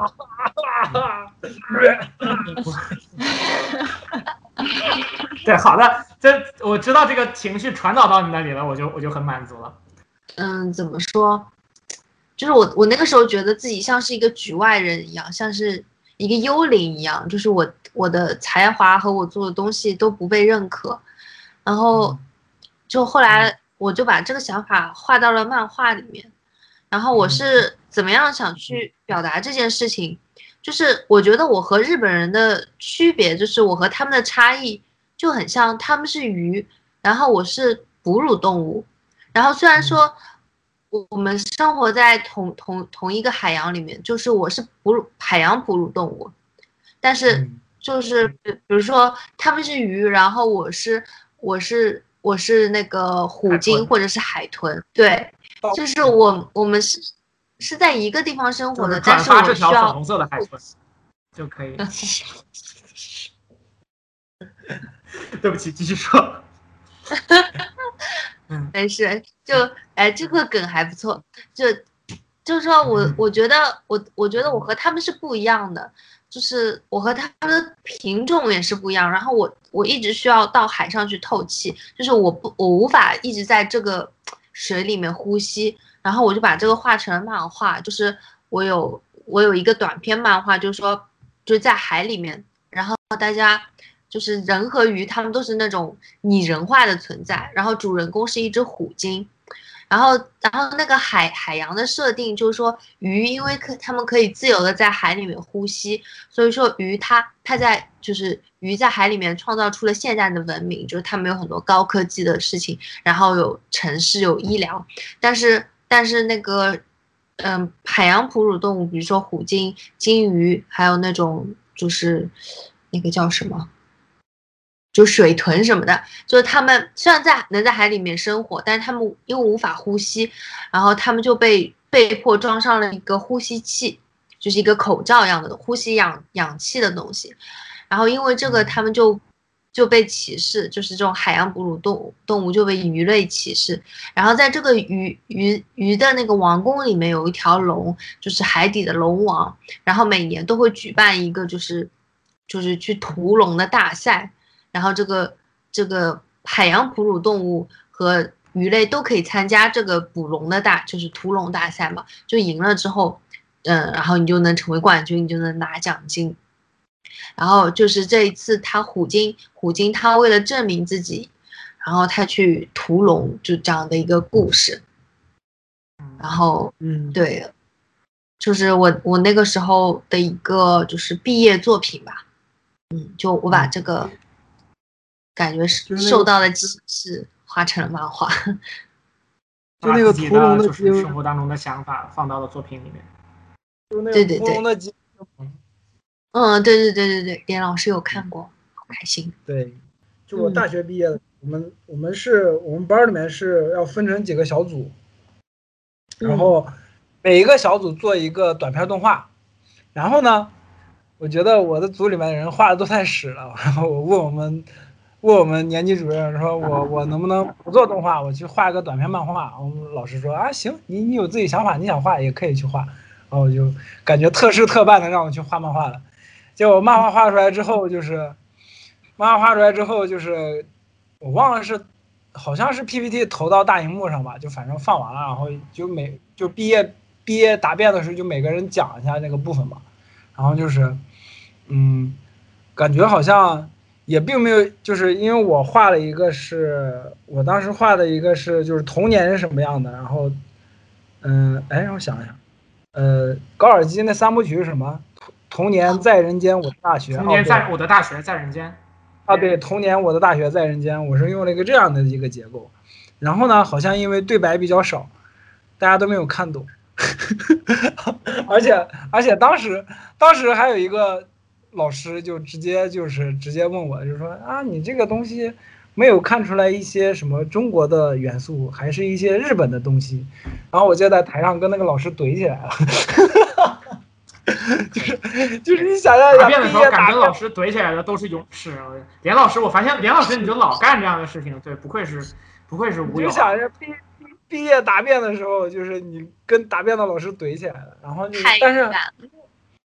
对，然后因为当时也是有三个老师同时在的，然后有有我们那个年级主任也没有说什么，因为我感觉我现在回想一下，感觉他也没有什么能力，就是只是大学里面可能普通的一个老师，就只不过因为有一些民族风的画风吸引了一些外国人，然后就拿了个奖，就拿这个奖在我们学，哎我靠，算了，这段我会掐掉啊、那个感觉说老师不好，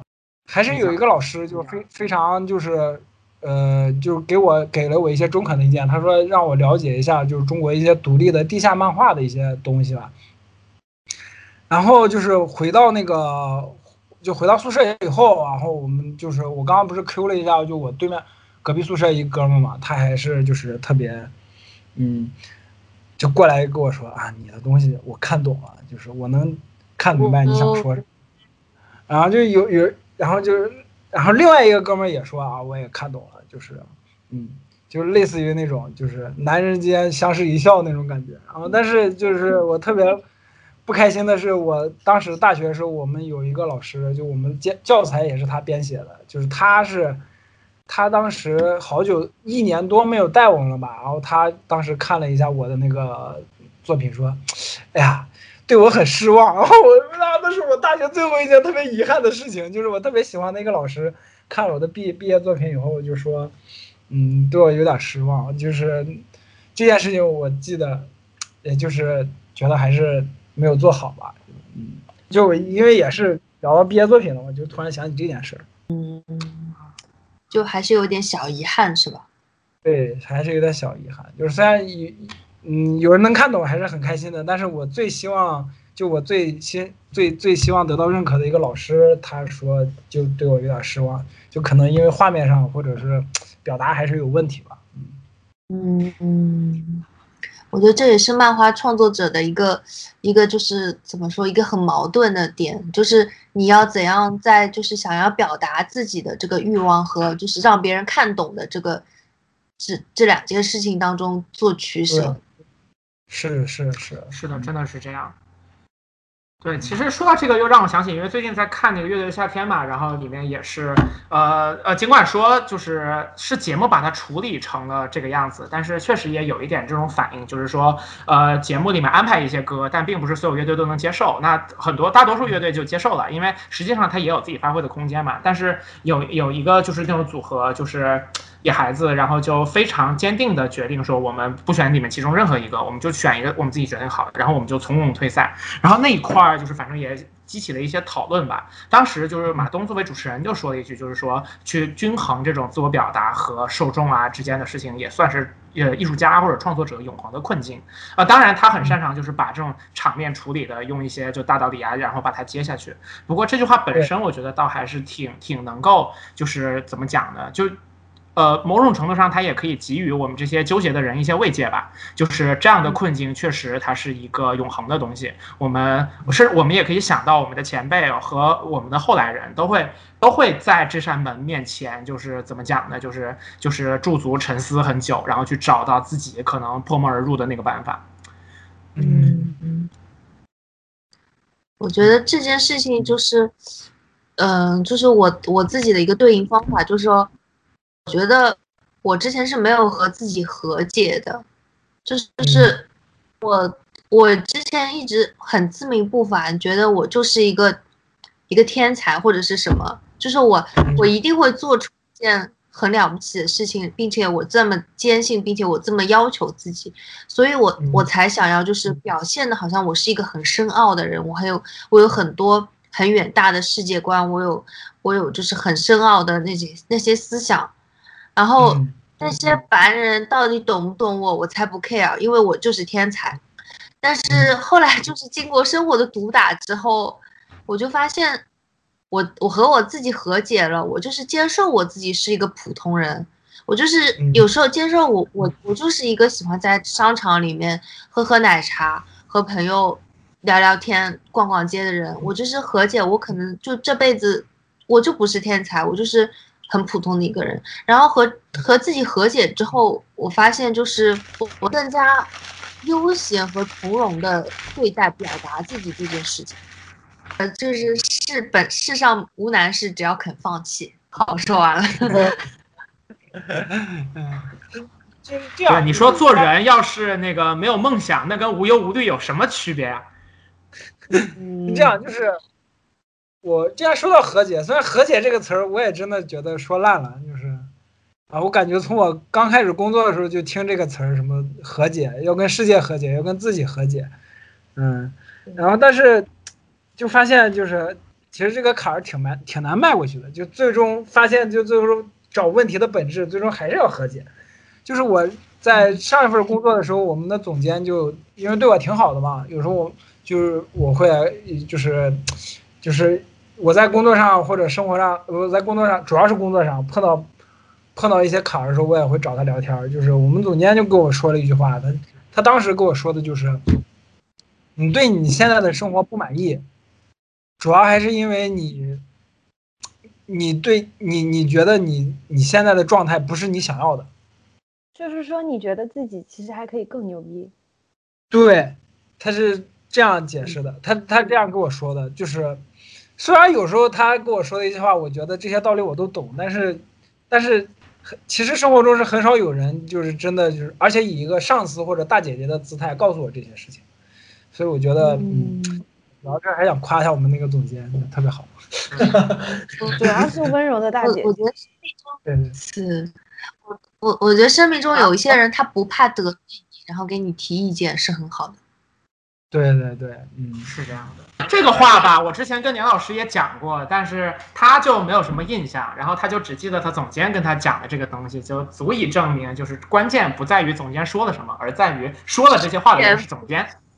嗯，对，没错，没错，就是这种。我其实刚刚想到的一点是这样子的，就是说，呃，因为我有段时间就是也是呃在不断思考各种各样的有的没的的问题，然后就是这里面会涉及到很多，比方说身边的环境，比方说体制什么之类的。然后我当时想到的一点是这样子的，就是说在我们的文化里面，或者说是呃，你是说东方文化也好，还是儒家文化也好，还是说我们生存的这个环境，就是我们说比较形而下的，就是我们呃平时置身于其中的环境也好，我觉得。我们平时太经常的有一种，就是对一种情况的评价特别正面，就是说我特别讨厌现在的生活，我要改变。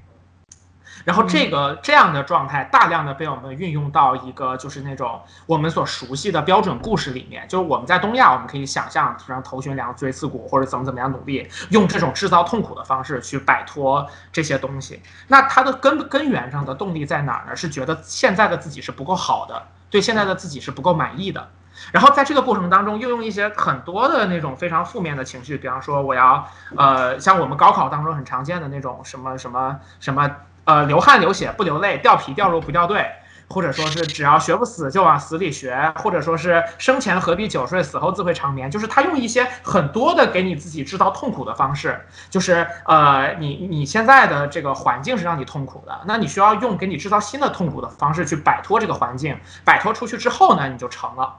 然后，但是我们都知道，就是你出去这个之后也不会成，你仍然会处于一个你不满意的状态里面。那、那、那我们的教育或者说是我们的环境里面，大家都在用这种负面的方式，呃，负面的情绪，然后对自己现在的生活负面的认知，去变成自己前进的一个动力。但是我觉得，在很多外面的环境当中，一个不一样的地方是说。推动你前进的东西可以不是负面的，它可以是正面的东西。比方说，你去寻找真正的自我，那那这个状态下，你现在的状态并不是不好，只是说你不清楚你真正的自己的对事情的反应是什么样子，或者说是你在追求更值得追求的东西。那这样子这样子的话，推动你改变自己、推动你前进的这些动力是正面的情绪。我觉得就是这一点上是很就是。就是尽管两样看起来都可以让人出人头地，但我觉得那个根源是非常非常不一样的。你是因为特别厌恶现在的自己而去努力，还是因为你你对自己真正的状态是很珍惜的，你想找到真正的自己，你才去努力。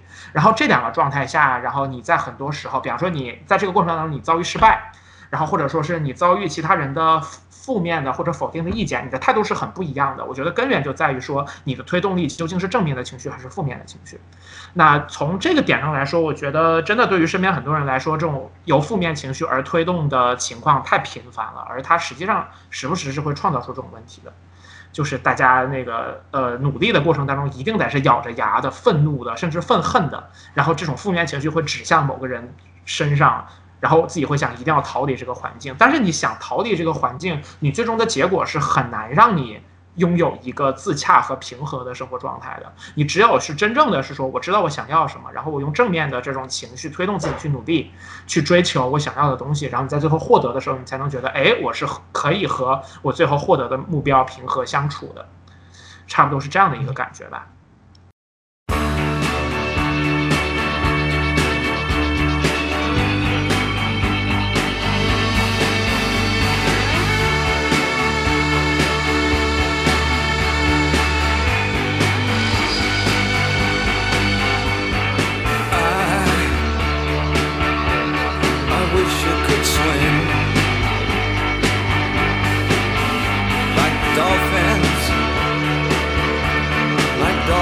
Can swim. Though nothing, nothing will keep us together. We can beat them forever and ever. Oh, we can be heroes just for one day.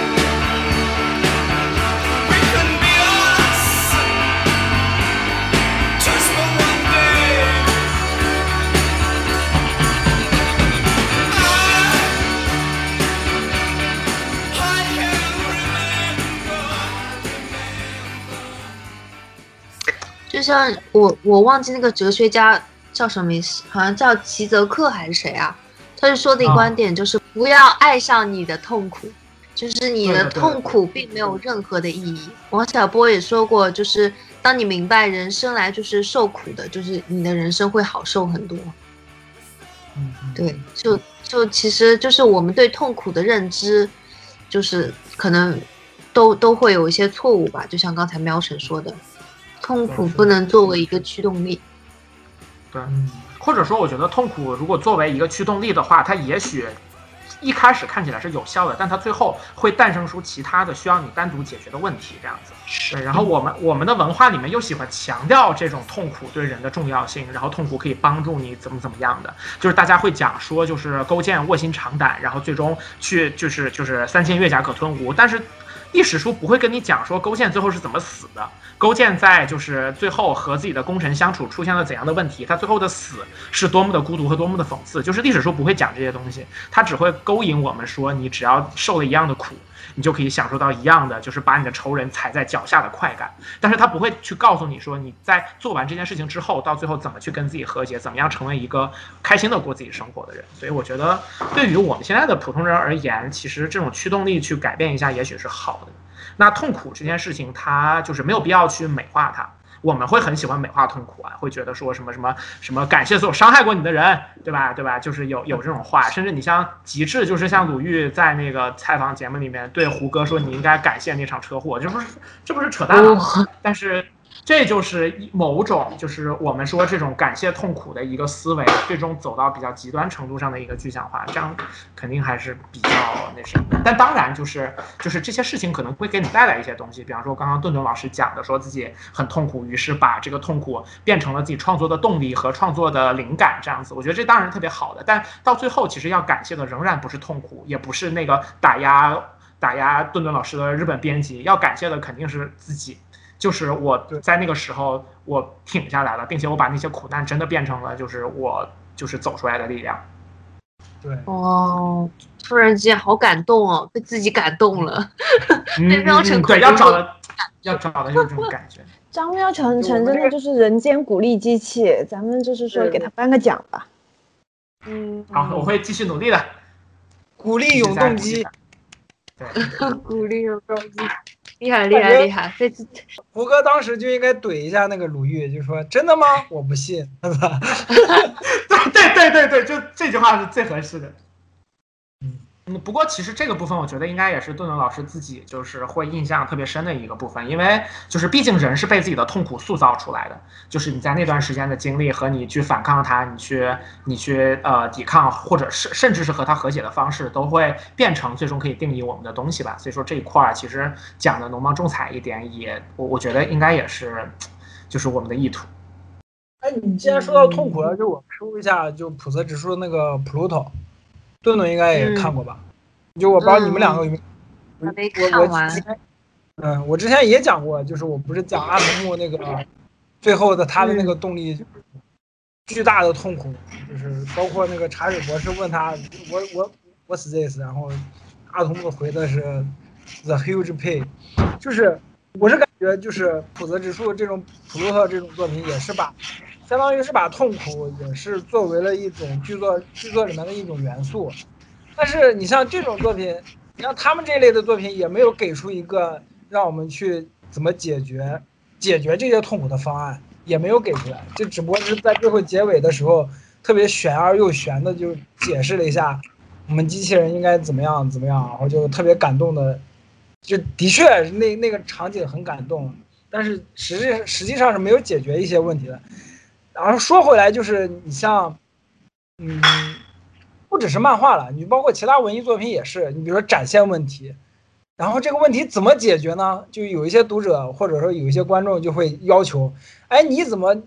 你怎么把这些问题展现出来了？但是你也没有给一个特别行之有效的方案去解决，因为这些作品展示的是人类社会历史上或者人类历史上特别一些从人性出发去产生出来的一系列的社会问题。就有一些读者可能就会说，哎，你怎么不给一个解决方案呢？我是我是想说的是，人类社会发展到现在都没有一个特别行之有效的方法去解决，你你要求这些作品去解决，就有点太过分了。嗯，嗯，我想的是这这这这个，就好像扯得更远了。嗯，就其实我我我我我能理解连老师所说的，就其实嗯。人的悲剧就是西西弗斯的悲剧，他就不停的去推那个石头，然后石头就不停的往下，然后他也不知道这一切到底有什么意义，就一切都是日复一日的往复，然后并没有意义，并也是虚无的，就像嗯西部世界和普鲁托他都说了，就是机器人他如何拥有意识，就我觉得就是他和人拥有着一样的痛苦，就嗯就是说他知道这一切都是虚无的，但是他还嗯。是愿意继续去做这件事情。我觉得这就是这就是人类，就机器人它变成了人，就是嗯。不知道谁说的一句话，就是说真正的勇士敢于直面惨淡的人生嘛。然后嗯。然后他继续再活下去，就像西部世界里面那个梅芙，他他知道就是他小他和他和那个小孩的记忆是假的，是别人植入的，但是他还是嗯。选择去爱他的女儿，就是他知道这一切都是假的，但是他觉得就就还是活下去，就继续坚信一些假的东西，就我觉得这是人类永远都会日复一日往复的一个，嗯。嗯，一个就是你就是人就会这样子。对。所以这里我 Q 一下我的作品，我的英文我的那漫画英文名就是《东方世界的西西弗斯》，我操！哦，您可啊真，嗯，来可以然后就。看到对，在在一两千年前的这个连老师漫画当中的主角，在一两千年前就已经是就是说出了萨特曾经说过的台词：“存在先于本质。哇，哇，”就是说这种东西都没有想。然后到最后就是就是最后看了连老师的漫画，就是在那个两千年前的东方，然后就是主角得出的一个结论，就是存在主义是一种人道主义。哦，哦东方我都没有想到这些一位老者，来自东代文学家不是代哲学家，代哲学家。嗯好，老哲学家了。学校的经历的一些经历里面，你还有没有什么还想说的，然后没有说的？除我导师之外，我觉得对我影响很大的还有一个老师，他写了一本书，叫做《超漫画大学》，就这本这本书对我非常有影响。嗯它是唯一一本我看过就是他横着写的漫画教学书，所以这本书是我唯一能看完的。就是很多漫，很很多那种就是关于日本的书嘛，它都是这样竖过来写的。我我就没有看完任何一本原版的日本书过，因为太难过了，就是嗯。太难过了。然后他这本书是它是就是顺序和中国人一样，就是说是从左往右横横着写的，然后哦，就是说他他抛出的一个一个理念，就是说漫画它是一个问题的解决，就是可能游戏也是这样子，就是说先第一页抛出一个问题，然后你为了去解决这个问题，你才会去翻下一页。就它可能是一个很小的问题，就比如说小明他他在他在街上走，他到底会不会迟到？然后第一页就说了这个故事，那你肯定会翻第二页看他到底会不会迟到。就像游戏里面就说，呃，第一个就是说给你去做任务，你去捡一个苹果，那你肯定会去捡那个苹果，因为有一个问题，就是这漫画就是延续的这些问号，然后得到解决的一个创作方式。我觉得这嗯这个还挺对我来说挺有帮助的。嗯，就不停的创造悬念，然后吸引读者去不停的看。嗯我我我我想到的可能不太一样，就是说是契诃夫所说的那个，如果一个作品的第三幕当中出现了在墙上挂着的一支一支手枪，那在这个作品的结尾的时候，那那支手枪一定会发射，就是 让我想到了另外一个东西。哦，哦，对对对，这个也是一个问题的解决。呃，这个也是，就是我觉得是比较相对于读者而言的一种，呃，一个创作的思路，就是读者还是希望说自己看到这个东西，到最后有一种豁然开朗的感觉。对，然后他后来就是这本《超漫画大学》，他后来说的一个理论，我觉得也是，就是说正好戳到了我的痛点，就说嗯。如如果说一个漫画它是它是一块肉的话，呃，就是它是一个动物的话，然后别人看的其实他们想看的并不是这个动物的骨架是怎么样，他们是想吃这个动物的肉，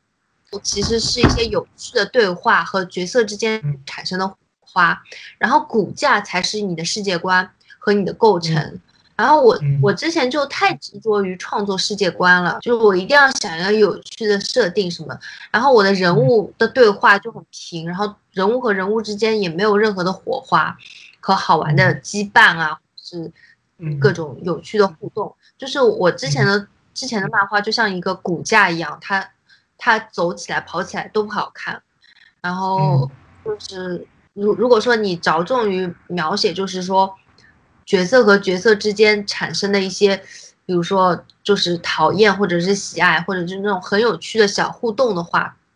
那嗯那这个作品它就是它这个肉就会变得非常的好吃。就拿实嗯际的漫画来做比较的话，就是《鬼灭之刃》。《鬼灭之刃》它其实是一个骨架 非常非常弱的，不知道连连老师应该是《鬼灭之刃》的粉丝，是不是？没有，这点我很同意，因为我之前那期节目也说了，就是他的《鬼灭之刃》的骨架就是各种超嘛，就缝合怪嘛。对对对对对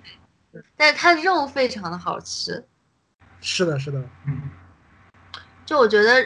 这也是日本漫画和美国漫画的一个很大的区别，就是其实美国的漫画你光看的话就是很干，因为它可能是就是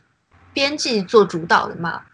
然后那种就是角色角色有趣的那种外观的设计，或者是角色和角色之间的那些有趣的小互动什么的，他们都没有日漫做得好，所以就是同人作品的话，那肯定是日本漫画这个方面，就是同人作品是那种非常非常丰富的。啊，就是这样，就是你刚才提到了美国漫画或者欧美漫画，它一些小小互动吧。就是我我第一反应是，因为一说美国漫画，其实就是超级英雄漫画，就是漫威、DC 那些。我们就是欧洲那些，你比如说 Black Sad 的那些，就先不说了。就是我第一反应是，就是 DC 跟漫威里面，就是角色之间的互动的确很少，或者说画面上的互动，反而在动画片里面很很多。就是嗯。我我前两天还重新看了一下，就是两个地球的危机，就 DC 的那个，就是辛辛迪加军团又就是到他们这个主宇宙来搞事情，就是内部内部动画里面。就有一个反应，有有一个小细节特别好，就是他们那个瞭望塔刚建好，就第一次测试那个时空传送，就是把闪电侠从地球传送到他们的瞭望塔，然后就闪电侠这边就还在吃着炸甜圈，然后蝙蝠侠就说好，现在测试一下，应该可以。然后闪电侠那边就在屏幕里说什么应该可以，你就是这还没有说完，就啪就把他传送到瞭望塔，然后就闪电侠就 you crazy you crazy，我靠你你都没有测试好就让我来，万一我死了怎么办？就类似于这种的东西，就是在漫画这种表现形式，就在动画里面这种表现形式，在漫画里面其实是很弱的，就他们可能就把这些东西放到放到动画里，就反而漫画里面更多的是表现那种。设定就像顿顿说的设定，或者说那种场特别酷炫的场景啊，那那那这种东西，嗯，嗯，就是就是美美国漫画，它也把这种人物的小设定做得很好的地方，那就是那个哈利 Queen，就是哈利 Queen 这个 IP 它得到多少的红利和多少的好处，就是大家也都看到了，嗯，对吧？是的，就其实大家都都想做这种角色的，就是单单方面的这种 IP。就是角色的很很好的那种视觉化的、很有趣的设定。啊，你这么说也是，就是你看死侍那么受欢迎，就是因为他不停的跟观众、读者在互动。对对对，死侍它其实就肉好吃，它没有骨头的。啊，就是死侍的故事就是根本没有什么太有意思、太有深意的剧情设定。是的，是的，嗯。对，主要也是不好编嘛，就是死侍，因为它那个就是这种什么剧情连续性宝石啊什么之类的，就是比较难把它放到那种结构特别强的大事件里面，所以说可能就主要是靠这种设定来吸引人这样子。是死侍最多就是插个大事件里面插科打诨，就 我突然想起来，就内战里面死侍把那个就是诺曼奥斯本耍了一把，然后就说我是这世界的救星，就这种感觉。啊，内战都是十几年前的漫画，我的天呐！啊，真是，我天呐，十几年了，我你说，我差点，我天呐，膝双腿一软，跪在了地上。就是有一种咱们两千，咱们两千年的时候再说一部八十年代的东西，就有一种这种感觉。我天，那个时候的 Carol Danvers 的制服还是我非常喜欢的那一套，就是黑色的制服，超级好看。然后后来它就变成了一个军棍的感觉。就大大人时代变了，嗯，呃，其实国内的，就是我我们更耳熟能详的那种漫画家呀之类的，应该来讲，肯定还是比较偏向日漫为主。然后，其实我们也是受日漫的影响特别深吧，就是包括哪怕现在我们在重新聊这些东西的时候，或多或少，其实我们脑海当中的概念都会是一些我们看过的一些比较棒的这种日本的漫画，所以肯定对我们来说影响还是很大的。对，哎，我前段时间参加那个，参加那个，呃，后浪漫他们有一个活动，然后就是他们请那个短片大赛漫画，不是短片大赛，不是短片大赛那次，就是线线下线下的一个活动，就请了一个，请了一个国内的漫画家吧，然后就讲一些事情，然后我就发现特别尴尬的是，我不知道这个漫画家是谁，但是国内是有一批。就是不是日漫体系的这批作者，他们是走了另一条道路，是在欧洲那边发漫画，然后在欧洲那边是引起了很大的轰动了，就包括有一个叫包拯包公案吧，好像是我忘了是包公案还是包包拯传奇，是用那种还有大李老李小李，哦，我有看过那个，看过是吧？就是类似于那种小画，对对对，然后就是类似于那种小画小画书那种感觉，然后还有就是，包括还有微博上还有一些大大都是那种画那种，就类似于黑猫侦探那种的大呃那种的漫画的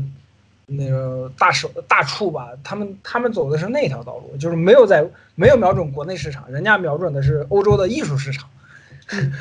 是有一批是这样的，但是这批人是不在大众的视野里面的，就别说大众了，可能业内知道的人都很少。欧洲主要是有这个有这个习惯嘛，或者说是有个这个传统，爱看这种讽刺类的或者是抨击类的漫画。只不过蜀族，蜀族还有不是养家之人，是何以为家？哎，不是何以为家，那个养家之人，不是不是，哎，对对，好像就是养家之人那部就是动动养家之人画就是养家之人啊就是养家之人，就是养家之人跟蜀族这种类型的，就是在欧洲那边可喜欢了，我天呐。那小姑娘太可爱了。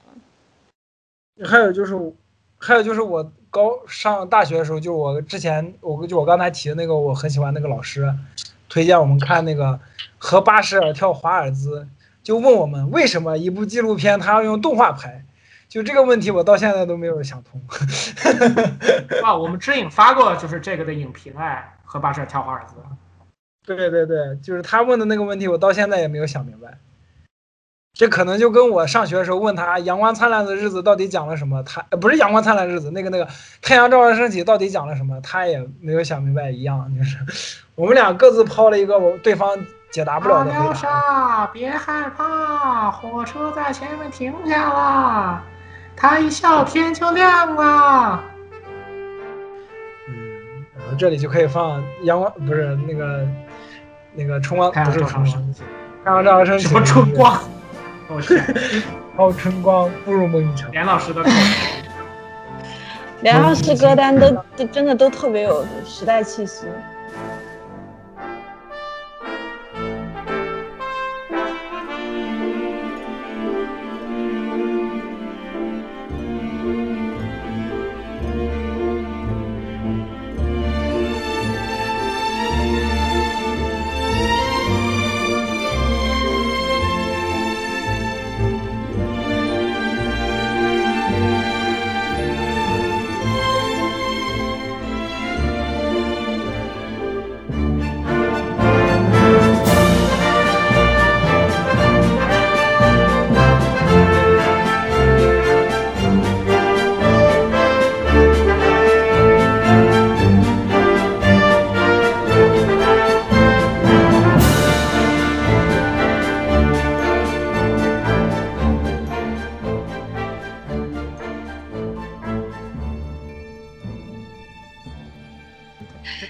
之后，呃，因为我发现就是作为一个漫画家很难留在日本，就因为签证啊之类的问题。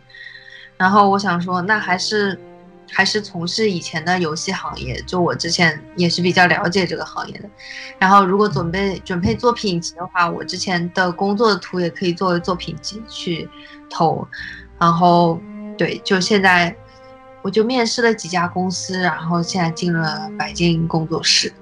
真的太棒了！嗯，对这个游戏工作室的这块不是特别了解的话，那就是白金工作室是由那个从著名的就是就是游戏制作公司，然后在动作游戏制作这一块非常有足够的经验，也有很多精彩 IP 的呃卡普空公司，然后跳槽出来的著名的明星制作人深谷英树老师，然后那个呃去去呃。开呃开了的一个就是专注于动作游戏制作的这么一个工作室，然后他有着自己的很有名的 IP 叫《猎天使魔女》，然后同时呃因为在一段时间之内的，就是他也和其他的呃工作室合作，比方说像是呃乾隆电呃核或者说合金装备崛起，然后就是主角是雷电的那部作品，然后是小岛秀夫和那个白金工作室合作做出来的，然后白金也有自己的 IP，然后在一段时间的经营不善之后，和那个呃那个业界的另外一家很有名的就是公司 Square Enix 的一个制作人横尾太郎，呃啊不对，其实应该说是齐藤洋介拉了横尾太郎，然后和那个白金工作室一起合作制作的《尼尔：机械纪元》，然后这部游戏把 SE 和那个就是白金工作室相当于都续了一波，因为这个游戏可以说是叫好又叫座，在它的体量当中卖的非常不错。然后我也是因为《尼尔：机械纪元》这个游戏才有了就是这两次的激较，因为我真的非常非常非常非常非常喜欢这个游戏。感觉然后说的比当当然，白。金的就是在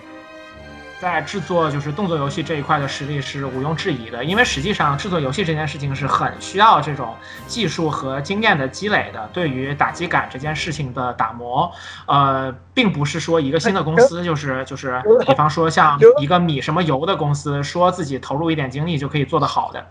那那就呃是说米什么油，虽然说真的就是说我也不太喜欢，但是呢，拉一呃踩一捧一还是不可取。嗯，对，行，那所以林子老师玩崩坏三嘛，这些东西到游戏那期再讲了，具体讲了。我们这期的主咖是我们的顿顿老师，好吗？妙晨，你怎么回事儿？就是喵晨是说，就是为什么喵晨介绍白金工作室要比顿顿老师介绍的更加激情呢？因为顿顿的老师他只是一个平平无奇的工作室员成员，而喵晨老师是工作室粉丝。哦，精神股东啊。精神股东。四舍五入，他给白金工作室花个钱，花过钱，四舍五入就是，嗯，就顿顿是老师的工资里面有我的一部分，你是想说这个话是吗？对我，我正想说，就是顿顿顿老师的金主爸爸，但是就是觉得不太好，因为毕竟大家都知道顿顿顿老师的爸爸是蟑螂嘛。而且张苗晨也在线当狗了，他已经承认了，就是顿顿老师是他的主人。对对对对。所以蟑螂就是我的主人的父亲，对，好奇怪的关系。这个关系，就为什么所以希望在这个节目当中，就是利用这个机会，光明正大的多提多提几次尼尔奇械纪元而已。嗯，对对对，不我好意思我都会剪掉，我们继续吧放。心，都会剪掉的，我不会让你如愿的。就是为什么我们要着重介绍白金工作室，就是因为顿顿顿老师他对于自己现在的工作就是描就是描述的特别的轻描淡写，但是并不能够从他的描写里面。真反映出来，他究竟是一个多么牛逼的人，进了一个多么牛逼的公司。我们就是借借着夸白金工作室，实际上是要夸奖一下顿顿顿老师，这不是什么人都能够进的地方。没错，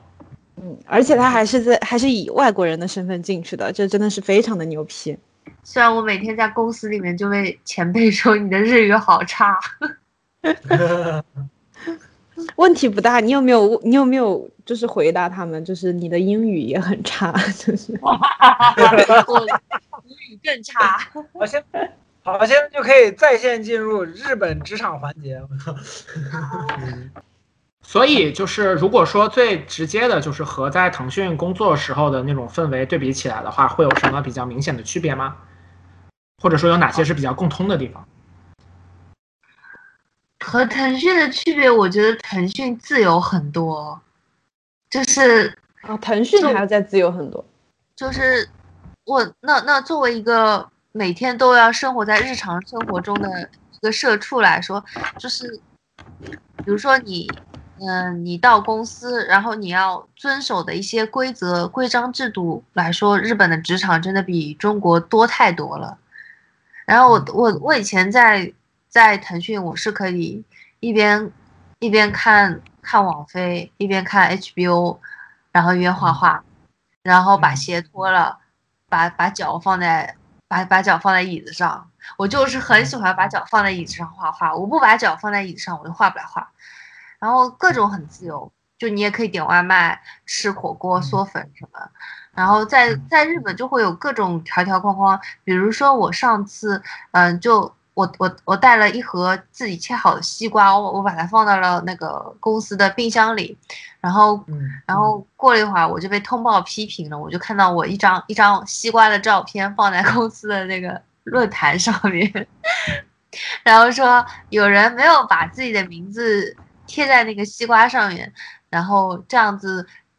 这样子大家不知道这是谁的，然后不知道就是这个食物有没有过期，这样会食物中毒。就是主要就是主要是因为它是个西瓜，就是怕大家偷吃，所以引起食物中毒。是我也不知道为什么，就是大家放一瓶乌龙茶或者是放饮料进去，都要在上面贴上自己的名字。然后我没有在自己的西瓜上贴名字，是因为我觉得，就是这个公司应该没有第二个人会放放一模一样的西瓜在那个 在那个冰箱里，所以嗯我就不需要贴。嗯，然后如果是其他饮料的话，那你可能要贴一下。然后我就因为这个事情被通报批评了。反正就是这种很小的，就是苍蝇屁股大一样一点的事情都要都要很注意，就会可能对中国人来说有点压抑吧。嗯，所以这也是我我可能没有没有喵成那么有有激情的一个原因，就是情绪很荡，每次收到公司的时候就觉得，只缘身在此山中。对对对，我就想起，然后这个这个确实就是因为我我我肯定是没有没有办法体察到就是这一面嘛，嗯。是 是是，啊，不过我觉得像像日本职场这种也也是，就是你要是硬说这个事儿，就是是不是一个需要就是做事儿，或者说这样做了，比方说往自己的东西上面贴标签，这个事儿做的是不是有益的？它可能某种程度上确实是，但按理来说，就是不做的话，这件事其实也没有特别大的弊端或者怎么怎么样，但是可能在那种特别呃压抑或者说高压的，至少是很严格的这种环境里面，这个事儿就会显得特别大，他们就会拿出来大说特说，就这种感觉是挺让人觉得压抑的。其实国内也有，因为我因为我我之前那个公司也是，就有一段时间我买可乐，因为我只能喝冰可乐，我喝喝不了常温的，不是喝不了，我受不了，我不喝常温的。那个有然后呢，，我对那个有毒，常温可乐有毒，是这样，就是我我每天就会买两三瓶可乐，然后放在公司的冰箱，但是有一段时间，就公司就是出台了规定，就是冰箱里面只能放食物。哦。就只能放吃的，不能放饮料那些的。但是我不知道，因为我是乙方，啊，饮料不是食物吗？不知道，就反因因为我因为我是乙方驻甲方办公，他们公司的一些规定就会发到他们公司的群里面或者邮件发送，我是收不到的。哦，然后就然后好像是在他们的公司群里面就通报批评了，然后我们领导还是谁给我问了一下那个可乐是不是你的，我说是我的，然后我然后我过去拿，然后就跟人事人事的一个大姐撕起来了有点儿，然后那个人事大姐还说，哎，要不然你领导是不是那谁？要不然那那什么？我说算了算了算了，我别别别别别，就反正我我认了个怂，然后呢，我说不行，我要喝冰可乐，但是呢你们公司不让我放，那我就买一个冰箱是不是？然后我就买了一个冰箱，放在我自己的毫无人性啊！哇，对，就就连老师经常就是这种，你看起来就是是那个生活扼住了他的喉咙，但实际上他总能转过来薅住生活的头发。对 对对，还我先认了个怂，然后买了台冰箱。对，就连老师简直我的天呐，就是他就太爽文了，我觉得很多时候。但是全家。对，但是悲剧的是什么呢？因为我买的是那个车载的冰箱，就是我离职的时候特别难拿回家，就让我那个就是之前说我画的不如条漫那个哥们儿开车给我拉回来的。然后呢，那个冰箱好像因为放的太久了，就它那个风扇出问题了。如果我插上电以后，它那个风扇声音那么特别大，就现在也不能用了。我在家里面，我操，就啊，很烦。嗯，哎对，连连连老师就是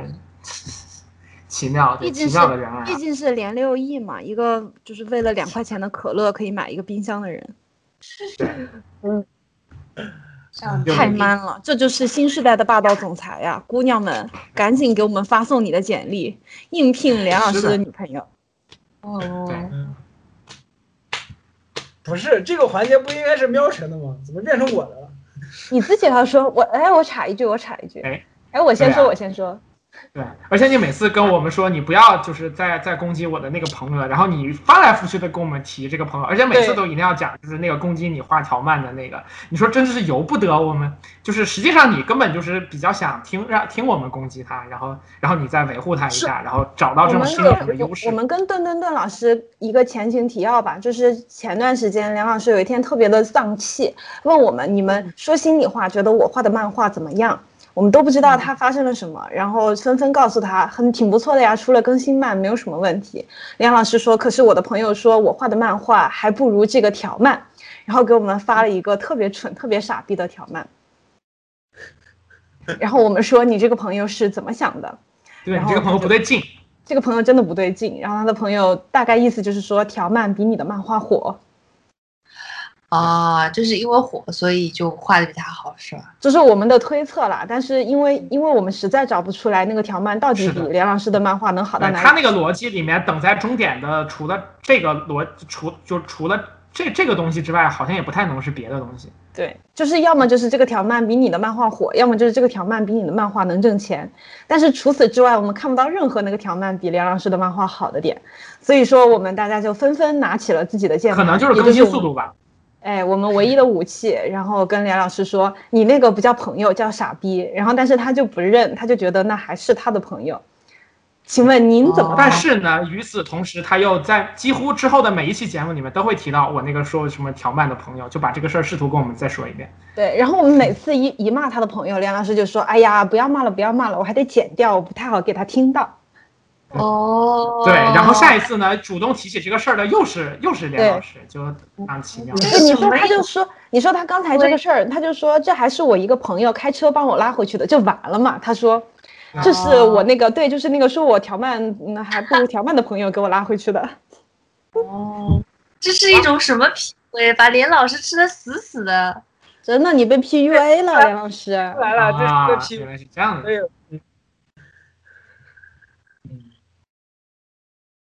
我现在就怕梁老师觉得自己的漫画还不如条漫。嗯，连老师不要上 PUA 的当。对，就是我也发现这件事情了，嗯，呃，这这个不对劲，嗯，但是跟我们的主题没有任何的关系，所以我还是会剪掉的。我觉得还是有关系的，毕竟我们提到了漫画，就是说条漫它它制作相对简单，然后也没有分镜压力，它甚至没有太没有太多的，就是不是说所有吧，但是大部分市面上的条漫都没有太多的故事构架，对对对，也没有特别连续的剧情，它怎么和传统漫画比？我说说起这个，我突然想起来，就是之前也是于晏书上过的一个节目，就是三千老师他的那个《天地无用》的节目。嗯，他他们两个人就是在也因为于晏书嘛，毕竟是漫画大佬，可他们肯定也讲漫画，就说现在这个时代，竟然还有一个人在画漫画，你这不是活该自找的吗？就是他们类似于这种，因为现在其实国内其实国外我感觉好像也是，就类似于那种工作室制度嘛，就是编剧啦，还有分镜啊什么，其实分开做的。我我昨天我今天还跟还给那个唐曼的微博，就比利唐，他在上海的一家公司，你们不知道知道吗？比利唐你们知道吗？啊，知道不知道。嗯，就是以前是漫威的一个画师，就现在的来回国内发展了，就在国内画漫画吧。就我我还给他的微博发了，因为我看到他们在招人，我给他们发了个私信，然后可能有一个发邮件什么的啊，这个不重要。就是比利堂还在微博上自己发发了一张图片，上面写编剧写的是狗屎，你自己去画，就类似于这种。就现在可能国内，现在可能国内的工作室都是小作坊式的，就是就是这些东西分开去做了，不是一个人去做的。就所以就是，所以就是那个，嗯，于晏书跟那个三千他们也会发出一个感慨，就是，就是在以前来说，漫画是相对于其他的影呃文艺作品来说，有一个独到的优势，就是如果你创作者有自己的想法，有你是可以完全独自的一个人做完所有的事情。但是现在这个时代是因为不管是因为嗯网络技术的发展，还有就是电子技术的发展，做视频也可以一个人做了，就是画画也可以一个人做了，然后就是嗯嗯，你就包括录播课，你做音频也可以一个人做，就是漫画的这个优势突然没有了，反而变成了漫画变成了一个所好多人去做的一件事情，就这个时代有点变成这种东西了，就就而而且再加上国内的漫画市场，它就会因为更新要包要日更啊，不管日更还是周更啊什么的，压缩漫画的创作时间，然后就会导致你如果一个人做的话，就会很费劲，就不哎，我只是费劲特别，好奇这个事儿，就是国内漫画它这个就是非得要日更，还有就是说，这个黑白漫画没有就是几乎被挤占了所有市场，这个这个事儿是怎么发展起来的呀？其实它这个问题最本质还是一个流量为王的一个，就是追逐流量的一个，导致了现在这样一个局面。就是你想，因为漫画的创作成本高，时间成本也高，然后矛盾在哪？矛盾在于现在的网络，你不管说网网络小说是日更，对吧？然后还有包括不管是舞剧什么，肯定他们也是拍好了，然后日更或者每天放的内容都很多。但是漫画不一样，漫画你要创作的话，时间成本很高，除非你是一下把一部一整部漫画都画完了，你如果日更的话能保证质量，对不对？你如果要，他为什么要日更？就是为了追逐流量跟点击量嘛。你有了点击量，网站数据也好看，网站数据好看，好给投资人汇报。其实说白了就是这样，所以就所以就要求他们这些必须要日更，就导致了你如果要你你画一部漫画，你如果要日更，因为创作成成本太高了，你只能压缩画面，对不对？你只能压缩漫画的，就导致了现在这样一种局面。反正我我的我的分析是这样的，就我一路看下来，其实这个跟我们前面几期有讲到的，就是说现在的信息环境的改变，然后就还是那句话老话，就是大人时代变了。因为现在这个时候抢占用户的读者的注意力的难度是几何级别，呃，就是几何级别的上升的。因为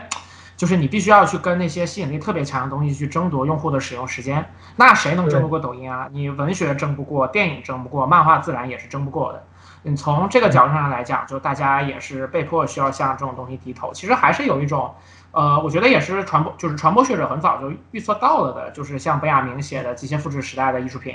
然后其实里面都有提到说这一种就是呃艺术创作的形态和状态，然后随着传播途径的改变和受众的状态的改变，然后而产生的就是这种区别。反正大家也只是能够去只能想办法去。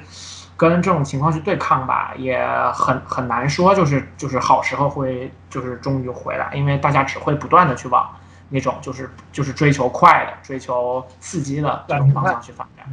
对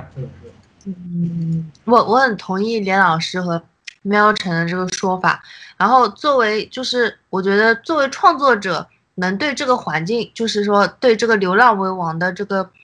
环境做出什么什么样的行为，就是能让自己就是又不日更，就是又又不被这种潮流所裹挟，然后又能表达自己。我觉得唯一一个方法就是创作一个能让人持续讨论的作品。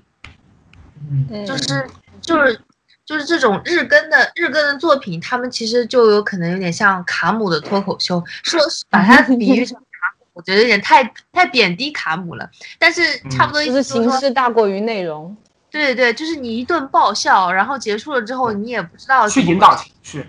嗯，对对对。然后我觉得唯一对抗这种东西的方式，就是你做一个能让人一直讨论、一直讨论，就就是比如说前面妙晨就像周说到传奇墨的作品一样。谁谁作品，周奇墨周奇墨就是最新一期脱口秀大会啊，五条人嗯那个脱口秀五条人，就是一直捞的那个朋友。对对对，然后这就是像喵神说的那种传播学的原理。其实什什么样一个东西它能传播起来，其实并不是通过网络或者网页。就算我们现在这个时代，我觉得也不是这样子。就什么东西能传播起来，就是说你你可以在吃饭的时候跟别人说，哎，我操，我今天看了那个东西，太他妈那个什么了，这他妈就是那个什么他妈的那个什么。就是 你，你你要创作出一个能让人家不停的说“我操他妈的”，然后然后再和别人吃饭或者是就是闲聊的时候，你可以打开话话匣子的一个作品。我觉得《进击的巨人》就是这样子。嗯，嗯，是的，是的，那其实完全是的。《进击的巨人》，你看完了之后，你是无比的想想要让人就是就是跟他交流的那种。对。赶紧赶紧来也看一下那种。刚才刚才顿顿说的这一段话，我能对对上两个作品，一个是标人，标人他是无限拖更，但是能引起讨论，也能表保持他作者的表达，一个是这个，另一个就是火风燎原，就是嗯如果你去跟别人聊天，你说我为什么看这个漫画，就说我操，这是赵云，嗯，这是一个，赵天、赵本山，是不是？就是。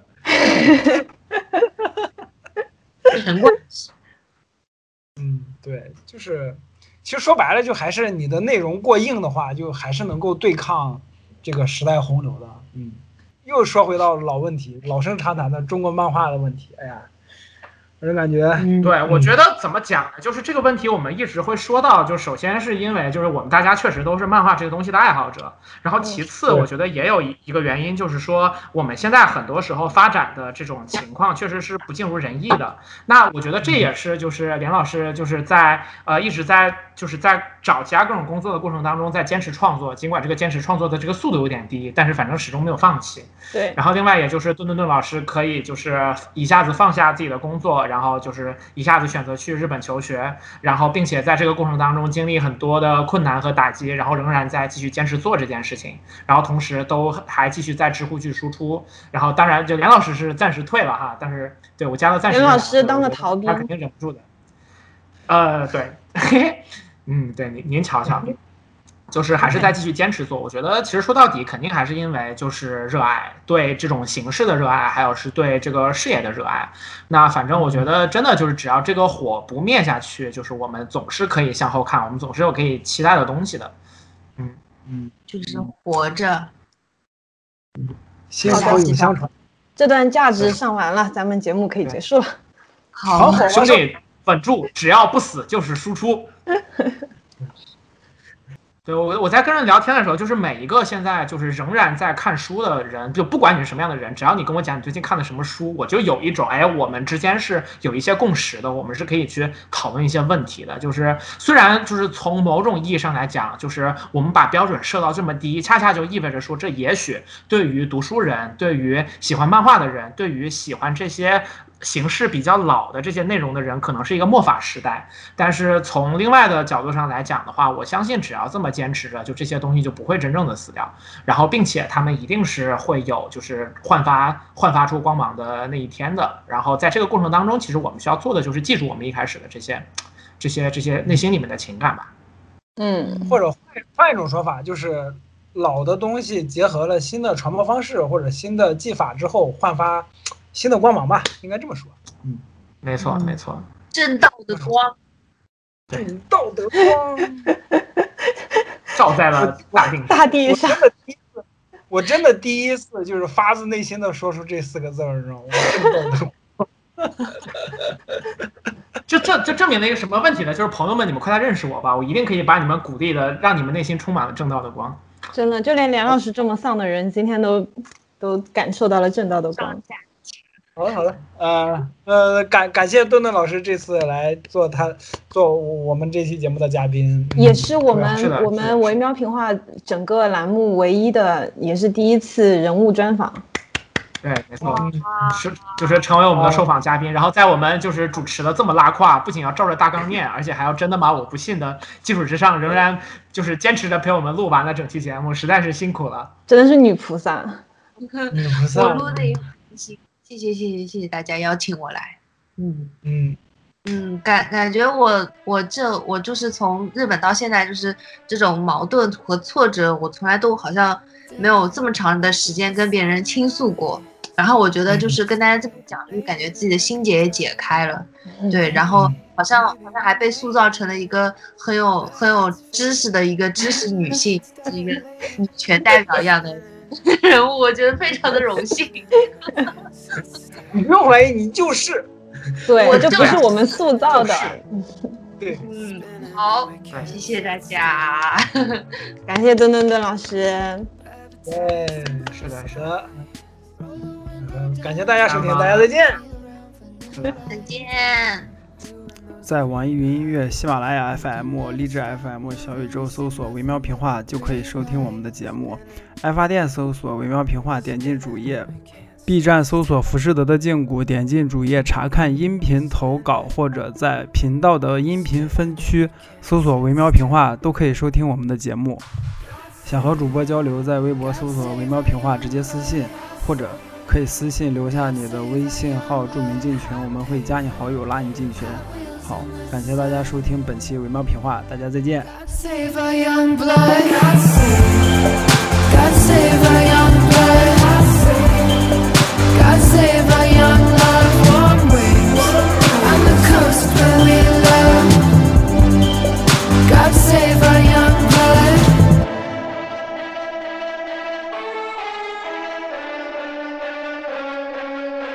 Climbed up the tree life kicked out of paradise.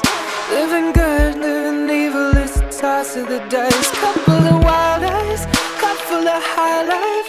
She's an angel and a devil of her own device. She's got me spinning, spinning, spinning, and I can't sit still.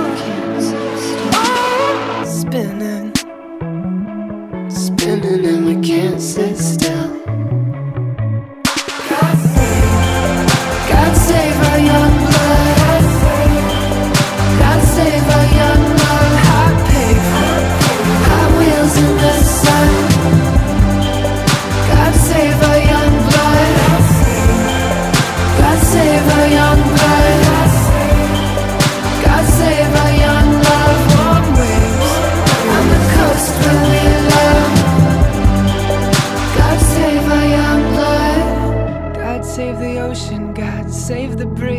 The words from my lips, save the birds, save the bees.